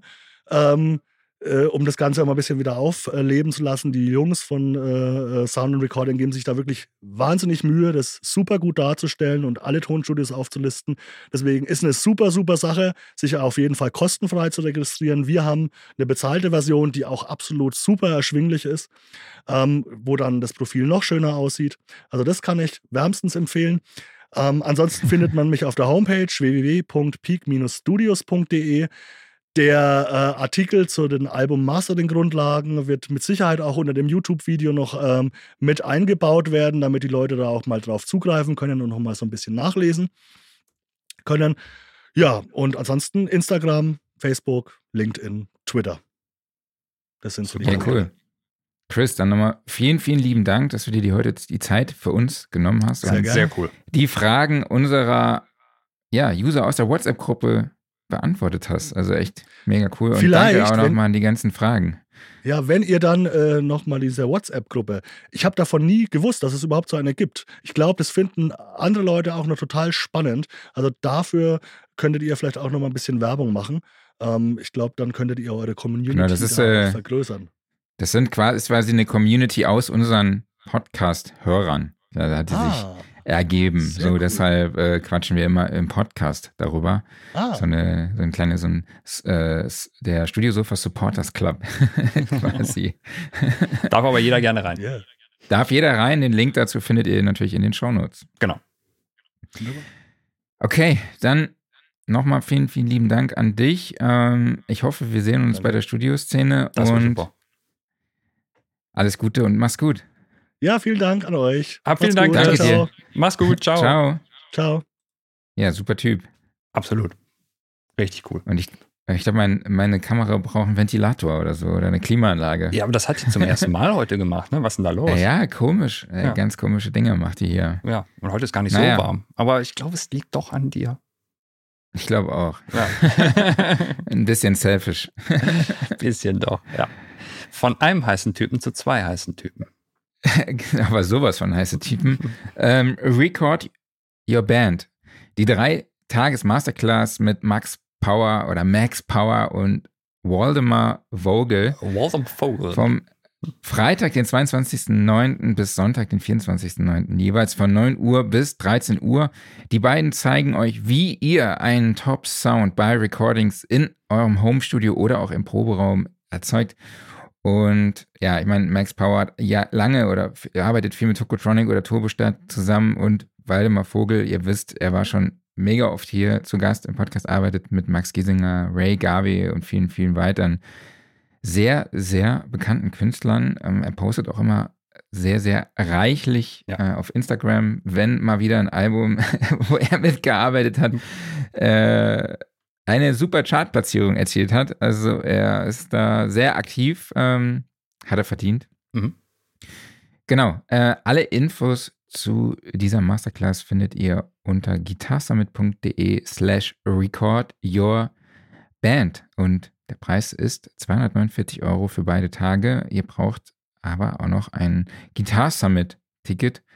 Und den Guitar Summit kann ich euch einfach nur wärmstens ans Herz legen. Also Europas größte Gitarrenshow. Und ich finde es einfach unglaublich, welche Gitarristen die äh, Jungs und Mädels, die das planen, da an den Start gebracht haben. Also es ist echt wirklich, also äh, ich glaube, Thomas Blug ist auch dabei. Cool. Dem ist natürlich mein äh, Lieblingsgitarrist oder ich weiß gar nicht, bevor ich jetzt Quatsch erzähle. Aber John Gomm ist für mich ja, ich weiß gar nicht, wie heißt denn dieser Stil? Kennst du das, was er macht? Kennst du ihn? Nee, kenne ich nicht. Okay, naja. Guckt euch einfach, wenn ihr Gitarrist seid, gitarsummit.de, bevor ich mich jetzt hier um Kopf und Kragen regede, äh, findet ihr alle Infos. Aber Thomas Blug, sehr, sehr bekannter saarländischer Gitarrist hat auch mit den Kollegen von Gitarre und Bass bzw. Guitar Summit auch eine Blues Rock Masterclass aufgenommen. Also es gibt insgesamt 60 Videos mit insgesamt 10 Stunden Material, alles, was ihr über das Thema Blues Rock Gitarre wissen müsst. Also nice. zieht euch das rein. Infos gibt es unter Gitar gitarreundbass.de bzw. gitarrebass.de. Genau, was haben wir hier noch stehen? Äh, WhatsApp-Gruppe. War sehr, sehr viele Diskussionen diese Woche über Mastering, haben wir schon drüber gesprochen. Mhm. Ähm, Eine lange Diskussion über iLog war auch sehr spannend. Ja, das habe ich überhaupt gar nicht. Das war irgendwie nachts gefühlt. Ja, das war Oder sehr, sehr cool. Hat, abends. hat sich übrigens mittlerweile erledigt. Die Lösung, äh, warum das so ist, äh, weiß keiner. Aber äh, war sehr spannend. Ja. Ja, Klaus schreibt auch gerade, danke für euren Input. Ich verstehe immer mehr, wie die Musik entsteht und alles, was dranhängt. Also vielen, vielen lieben Dank an dich für das nette Feedback und freut uns natürlich auch, dass jemand mit unserem Gelaber hier wöchentlich auch was anfangen kann. Ja, Grüße zurück von Klaus zu Klaus. Genau. Klaus mit Applaus für Klaus, sag ich da. ja. So. Ähm, was haben wir noch auf der Uhr? Aufreger der Woche. Hast ja, du was? Genau ja, mich nervt Discord manchmal so ein bisschen. Also Discord ist ja prinzipiell eine sehr geile Software. Die haben noch manchmal so ein paar komische Sachen da drin. Also äh, zum Beispiel jetzt gerade eben musste ich mein, mein Stream Deck wieder neu mit Discord verknüpfen, weil die irgendwie äh, so, so einen merkwürdigen Installationspfad haben. Die haben jetzt nicht irgendwie so C-Programme, Discord oder sowas, wo du dann einfach nur deine Exe damit äh, verlinkst, sondern das vergräbt sich so in den Tiefen des Systems und dann gibt es dann noch einen Ordner, der irgendwie sich je nach Versionsnummer ändert und so ein Gedöns. Dann muss das immer mal wieder neu mit einem StreamYard, äh, Quatsch, StreamYard, Stream Deck-Profil. StreamYard ist ja hier unsere Software. Äh, mit deinem Stream Deck-Profil verlinken. Also irgendwie ein bisschen merkwürdig, finde ich. Und was so ein bisschen schade ist, Discord hat so ein bisschen, finde ich, so diesen Trend, wie es ganz früher ICQ hatte. Es wird irgendwie immer immer werbelastiger. Also ich warte noch auf den Moment, dass tatsächlich permanent Werbung läuft in Discord. Irgendwie habe ich das Gefühl, mhm. es geht dahin. Also ich meine, klar, die müssen auch irgendwie Geld verdienen und wollen natürlich, dass Leute da ihr Abo abschließen, aber ja, ICQ ist damals auch nicht gut ausgegangen. Also ich hoffe mal, dass warum, es so bleibt. Warum nutzt du Discord außer hier zur Kommunikation während unseres Podcasts? Wir nutzen es unter anderem hier auch für unsere Rollenspielrunde. Also wir spielen das schwarze Auge und äh, dann, wenn halt auch mal Leute nicht persönlich vorbeikommen können, dann nehmen wir halt Discord als Chat-Tool dafür, beziehungsweise als Videostreaming-Tool. Ah, okay. Das funktioniert ja. auch immer super. Ist halt gut, einfach wenn man dann parallel so äh, auf einem Server Channels hat, wo man dann auch so, so, Handouts und sowas mal teilen kann oder eben nur gezielt Informationen mit jemandem austauschen kann. Das ist super. Das ist auch kostenlos, ne? Und prinzipiell ist es Video, kostenlos. Genau. Video-Meetings sind auch unbegrenzt. Genau, Zeit her. kannst halt nur upgraden, um höhere Qualität zu bekommen und Zusatzfeatures okay. und sowas. Das ist ja bei Zoom immer ein bisschen nervig, ne? Bei dem ja. kostenlosen Account nach 40 Minuten. Gut, muss ja kurz rausgehen, gehst wieder rein. Es ist ja. auch nicht so der Riesenstress, sind aber auch okay eigentlich. Ist auch eigentlich okay. Ja. Äh, ja, mein Aufreger der Woche hat sich ein bisschen geändert. ist jetzt irgendwie heute meine Kamera. Also echte äh, Kamera ist äh, überhitzt. Ich schalte mich jetzt aus. Ist natürlich auch richtig geil, wo es noch nie, äh, noch nie vorkam. Hm? Und äh, es auch eigentlich heute gar nicht so heiß ist. Aber ja. Und zusätzlich geht dann die ganze Zeit mein Monitor aus. Und ähm, ja, und der Stream ja, Stream ist nicht mit Facebook verknüpft. Also heute ist echt hier Was der Wurm drin. Ja, echt. Was ist da los heute, ey? Müssen wir nochmal hier dran arbeiten. Ja, und, schlimm, ähm, schlimm, schlimm, schlimm. Und schlimm ist aber Ikea. Ich habe Schränke bestellt und ich zwei Tage habe ich schon gewartet, von morgens bis abends. Nie, niemand kam. Habe ich auch an, gestern angerufen oder vorgestern gesagt, ey, heute wolltet ihr doch kommen. Wie sieht's aus? Hm? Dann meinte die so, ja, äh, ist auf dem LKW. Wenn der LKW-Fahrer jetzt keinen Unfall baut, wird das Zeug auf jeden Fall heute noch geliefert. So, und jetzt rufe ich heute mal an und frage, wie es dem LKW-Fahrer denn geht. Vielleicht war dem auch warm. Nach seinem, nach seinem Unfall. Ja. Weil er kam nämlich an diesem Tag auch nicht. Also so, ähm, naja, egal. ja, Vielleicht war ihm warm, vielleicht war auch dem Schrank warm und er ging aus. Werden wir sehen. So, Workflow der Woche. Äh, wo hast du geflowt? Ich war ein bisschen bei Splice unterwegs, mhm. tatsächlich nochmal. Ähm, mit der Annalena, mit der ich jetzt auch Musik, viel Musik schreibe. Mhm. Ähm, da kommt auch demnächst die erste Single raus, nice. die wir gemeinsam produziert haben. Hat auch, fing ja auch an auf dem Hausboot. Und äh, wir haben zusammen dann bei Splice rumgehangen und ein paar richtig geile Sounds rausgesucht. Und mhm. auf der einen Seite, ich bin da so ein bisschen zwiegespalten, weil ich nutze da halt Sounds, so äh, Plugged Chords mhm. schon. Also ein Arrangement, was ich nicht selber gemacht habe. Es ist in, steht da C-Dur, aber stimmt überhaupt gar nicht. Das ist, glaube ich, Cis-Moll oder sowas mhm. gewesen. Äh, BPM war 83. Und es gibt dann halt zu diesen Plugged Chords dann auch noch den passenden Bass, irgendwie so eine Gitarre, so, so, so Effektgeschichten, mhm. Sounddesign-Sachen. Und wenn man das dann halt alles layert, hat man halt eigentlich schon richtig geile Parts. Aber mhm. ich äh, füttere das Ganze dann halt einfach nur noch mit so ein paar Samples, die ich irgendwo finde, ne, um noch ein bisschen, ähm, ja, das ein bisschen da abzuheben, auch von dem Sound, die da verwendet werden, von, wurden von dem eigentlichen Künstler. Also ich hoffe, ihr könnt mir folgen, aber irgendwie frage ich mich jetzt, ist das dann jetzt ein Track von mir oder eigentlich von jemand anderem? So, ist, war ich da kreativ oder war da jemand anderes mehr kreativ? Oder wie, wie siehst du das? Du, das ist auch eine Diskussion, die ist jetzt irgendwie schon fast 30 Jahre alt. Ich meine, seit es Sample-CDs gibt, da gab es ja auch immer diese Construction-Kits drauf, ne, wo dann irgendwie schon quasi komplette Songs drin waren und du konntest einfach die Spuren davon rausnehmen und das zusammenbauen. Mhm. Also, ja, du hast natürlich das Problem, dass andere das auch nehmen können, ne, solange es nicht exklusiv ist. Und ey, wenn du damit cool bist, jo. Ja, ich weiß nicht? nicht? ob ich cool damit bin. Das okay. ist so die Frage. Also ich ja. finde es halt geil, aber irgendwie bin ich so voll zwiegespalten. Dann würde ich sagen, wenn du es geil findest, dann gefällt dir ja zumindest wahrscheinlich der Sound. Dann versuch doch den ja. nachzubauen und mach eine andere Melodie draus. Ja, das stimmt. Ich weiß, was du meinst. Du kannst es ja so ein bisschen nutzen als, ja, als wie eine Art äh, Inspiration. Ne? Du kriegst halt schon, äh, du kriegst einen Sound vorgespielt, direkt mit einer passenden Melodie dazu und dann denkst du, ach, das ist ganz geil. Ne? Dann baust du es irgendwie nach. Mhm. Aber dann selber. Dann bist du da zumindest aus dem Schneider. Ja, muss ich mir mal, muss ich mir mal überlegen. Also bei so Samples, die ich mir aus Logic reinziehe, also mhm. so Beats, da gehe ich halt meistens hin und schneide mir halt nur die Parts raus, die ich geil finde, so, ja, und äh, layere die dann aber halt auch mit anderen Sounds, die ich mir halt irgendwie raussuche. Und am mhm. Schluss kann ich eigentlich so diesen Beat, den ich am Anfang rausgesucht habe, löschen, weil so viele tragende Elemente dann schon drin sind. Also ich mhm. nutze das dann halt eher als Inspiration. Aber bei dem Track ist es jetzt wirklich so die Basis mhm. von diesem Song, so, wo ich gerade noch ein bisschen mit mir hader, dass ich das, ob ich, ob ich das geil finde oder halt nicht. Mhm. Ähm, hast du was? Genau. Ähm, wir haben schon mal vor äh, irgendwie ein oder zwei Wochen habe ich schon mal über Spectra Layers, über die neue Version gesprochen. Da kam jetzt gestern ein erster Patch für raus. Da ist Steinberg momentan sehr, sehr fleißig und das ist cool.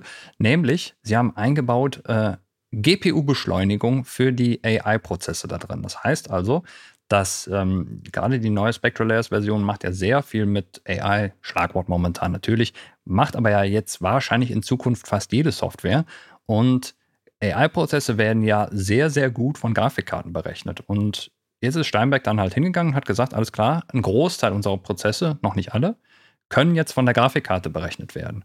Und das funktioniert super. Und vor allen Dingen, da mhm. tut sich richtig geschwindigkeitsmäßig was.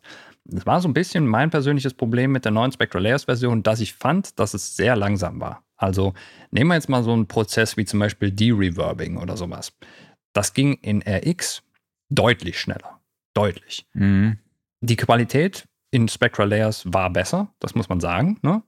Aber man muss auch gleichzeitig sagen, also wenn man so sagt, okay, es ist halt nochmal, es ist nochmal ein Qualitätsgewinn, aber es dauert auch ungefähr zehnmal so lange. So. Natürlich, fürs Endergebnis ist das gut, aber trotzdem nervig. Und jetzt durch die GPU-Beschleunigung ist quasi dieser Unterschied wieder weg. Also ich habe jetzt eine ordentliche Grafikkarte im Rechner, eine RTX 3060, das ist keine High-End, aber halt eine gute durchschnittliche Grafikkarte. Und ja, die powert da richtig durch und da kann man wirklich sagen, die macht das halt um den Faktor 5 bis 10 so schnell wie mhm. der Prozessor. Und wenn Steinberg da halt jetzt weiterarbeitet, Sie haben auch schon angekündigt, es wird jetzt halt für weitere Prozesse so sein, dann werden Sie das hoffentlich auch auf andere Software ausweiten. Also man geht ja davon aus, dass auch in Wavelab und in Cubase und in Wendo und sowas demnächst irgendwelche AI-Prozesse Einzug nehmen. Und wenn die Grafikkarte dann das auch übernehmen kann, dann kann man das ja einfach mal weiterspinnen, dass also demnächst auch andere Hersteller sowas machen. Und ja, dann haben die Grafikkarten in unseren Audiorechnern vielleicht auch endlich mal was zu tun, außer einen Desktop anzuzeigen. Das wäre jetzt ziemlich cool. Definitiv. Hast du einen Offline-Modus? Mein Offline-Modus ist derselbe wie in den letzten Wochen. Zelda. Ja.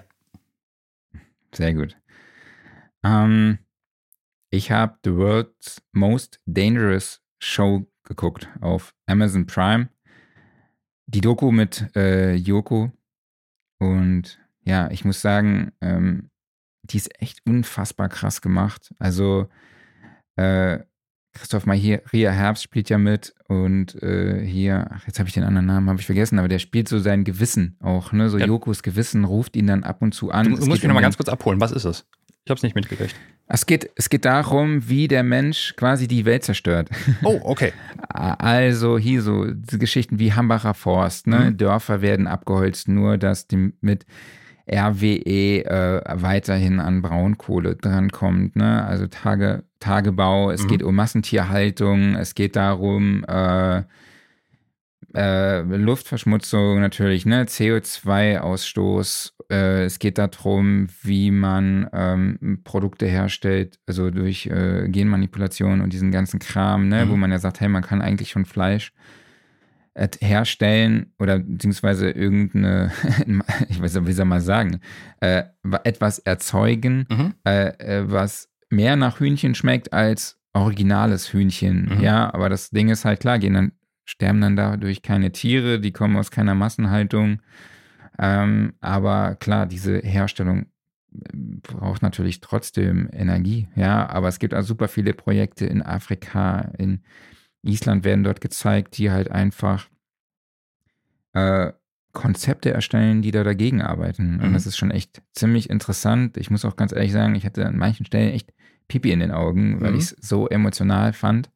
Ähm, was mir so ein bisschen gefehlt hat, ist, sind so Tipps.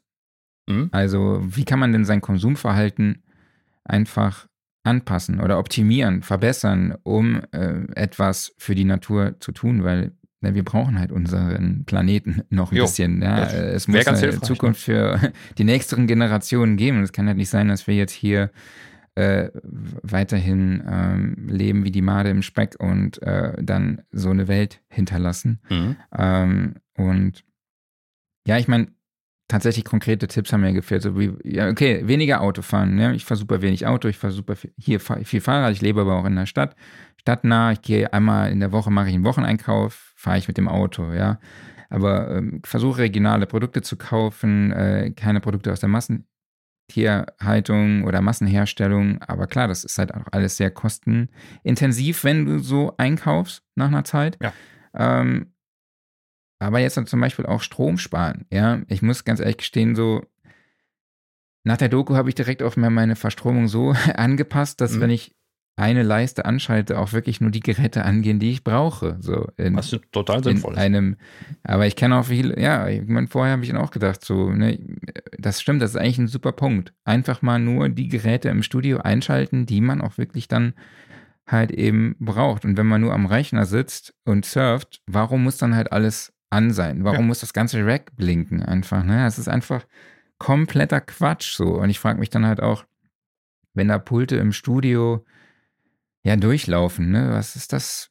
Was das für eine Energie ist, die mhm. da einfach verbraten wird. Ja, und ich glaube, da sollte sich jeder da draußen einfach mal an die eigene Nase packen. Also dann nehme ich mich auch gar nicht raus, ähm, um da das Konsumverhalten einfach nachhaltiger zu gestalten, weil ich glaube, das ist das, was passieren muss. Ja, es muss jeder an die eigene Nase packen und es darf nicht sein, dass man sagt, ja, aber der, der hält sich ja auch nicht dran und also beschäftigt euch einfach mit dem Thema, schaut euch die Doku an. Und was ich halt mega cool finde, ist, dass halt auch Amazon den Lack wegkriegt, obwohl es ja eine Amazon-Produktion ist. Das so, ist Das fand ich echt sehr authentisch mhm. einfach. Das fand ich schon echt, echt cool wer sich fürs Thema interessiert, wir hatten ja auch eine schöne Episode mit Patrick Leuchter zu dem Thema. Genau. Und auch noch so eine Sache, ich finde, meine, es gibt ja Leute, denen ist Umweltschutz nicht so wichtig. Aber wenn man, gerade wenn man die dann versucht, so ein bisschen zu überzeugen, so, hey, mach doch mal was, dann stößt man oft auf Gegenwind. Ich finde, es ist keine Schande, die Leute dann beim Geld zu packen, einfach zu sagen, so, hey, mach mal das und das. Du sparst richtig Asche dabei. Ne? Ja. Zum Beispiel Strom. Das Total. ist doch keine Schande, weil es geht ja um das gleiche Ziel. Ne? Ja. Und dann habe ich mir den Abspann nochmal komplett reingezogen. Dann ist mir aufgefallen, dass die Musik unter anderem von zwei kam. Oh. Die äh, ja. dort in der Doku eben verwendet wurde. Also mega cool. Viele liebe Grüße an die Jungs, waren ja auch schon zu Gast hier bei uns im Podcast, waren auch letztes Jahr auf der Studioszene, haben eine Masterclass genau. gehalten zum Thema Musikproduktion für Game Trailer. Mhm. Und diese Masterclass gibt es auch bei uns als Download in unserem Shop auf soundandrecording.de. Dort gibt es auch viele weitere Masterclasses als Video-Download. Schaut doch da einfach mal vorbei. Es gibt auch eine Produktion von mit Henning Verlage, wie er erklärt, wie Popsongs entstehen. Dann es gibt ein Mixing-Tutorial zusammen mit Waldemar Vogel. Es gibt die Pop-Punk die Pop-Punk Masterclass mit Benedikt Hein von The Self-Recording Band. Viele liebe Grüße auch an ihn. Und genau, schaut doch da einfach mal vorbei und zieht euch die Doku rein mit ja. Yoko.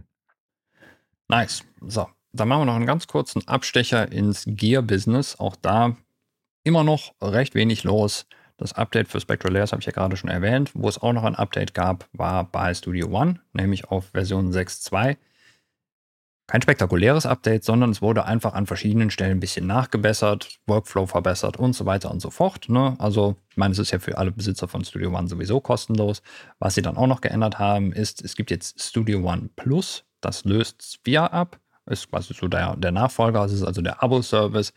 Und ich finde, es ist eigentlich ein recht fairer Preis, den sie da verlangen. Sie verlangen also 14,95 Dollar im Monat. Dafür gibt es mhm. dann eben Studio One Professional, es gibt Notation, es gibt sämtliche Plugins von, äh, von Presonus, es gibt Tutorials, es gibt Cloud-Speicher, ich glaube 100 Gigabyte oder sowas insgesamt und all, allgemein dann eben Zugriff auf die Community zum Austausch und so weiter und so fort. Also eigentlich so dieses komplette Rundum-Paket für, ich weiß jetzt nicht, wie der Europreis ist, sagen wir mal, es sind 15 Euro oder sowas im Monat. Das finde ich ist völlig okay. Also da könnte ich jetzt ja. nicht meckern. Okay, würde ich sagen, machen wir einen Sack zu. Machen wir einen Sack auch zu. So, ein, so, eine Floskel, ne, von uns. Ja, ich, ich finde es ein schönes Wort, den Sack zu machen, oder? Ja, total. Was würdest du alternativ sagen, wenn wir, wenn wir den Sack nicht mehr zumachen dürfen? Mm, packen wir's. Machen wir Pack, Schluss. Packen wir's. packen wir's. Genau. Judy. So, äh, wer kommt denn nächste Woche? Das ist auch so eine Floskel aus unserem Podcast. Äh, Prime Studio, die Jungs von Prime Studio, die haben einen, einen äh, Flügel gesampelt. Genau. Und darüber werden wir nächste Woche sprechen. Und ich bin gerade selber überrascht von mir. Ich finde das geil. Dass ich es wusste. Ja. Aber nur, weil sie mich gestern daran erinnert haben. Aber ich hatte ihnen scheinbar schon den StreamYard-Link geschickt für ihre Session. Also äh, dachte ich, okay, haben sie mich noch daran erinnert, dass es die gibt. Ich muss keine neu anlegen. Äh, Habe ich schon wieder Zeit gespart. Sehr nice. Genau, Gut. aber Leute, äh, abonniert uns überall, wo ihr uns sowieso schon folgt, setzt die Glocke, gibt uns eine super äh, Bewertung ab, kauft Studioszene-Tickets. Denkt an das Ende der Early Bird Phase am 31. Juli. Bis dahin bekommt ihr noch das Drei-Tage-Ticket zu einem Rabatt von 40 Euro und ja, kauft die drei Tage Tickets mit Masterclass-Zugang, denn da sind nur noch wenige da. Also greift zu. Macht den schönsten Chefredakteur der Welt glücklich. Und genau. mit diesen Worten erheben wir uns von unserem schönen Studiosofa, denn das wird präsentiert vom Music Store in Köln, dem Paradies für Musiker. Wie gesagt, nächste Woche mit Prime Studios. Selbes Sofa, selber Ort, selbe Zeit. Und ihr seid auch alle mit dabei. Bis dahin, vielen, vielen Dank an euch alle, dass ihr dabei wart. Vielen Dank an dich, Marc, und natürlich auch vielen Dank an den lieben Chris, dass er uns hier die ganzen Fragen aus der WhatsApp-Gruppe so nett beantwortet hat. Kommt alle in die WhatsApp-Gruppe, da ist es echt schön und kuschelig. Und ja, bleibt gesund bis nächste Woche. Macht's gut und tschüss. Ciao. Hast du, wir erheben uns von unserem Studiosofa, hast du gesagt? Natürlich. Hast du gesagt, okay. Ist zu heiß hier. Ja, ja, ja.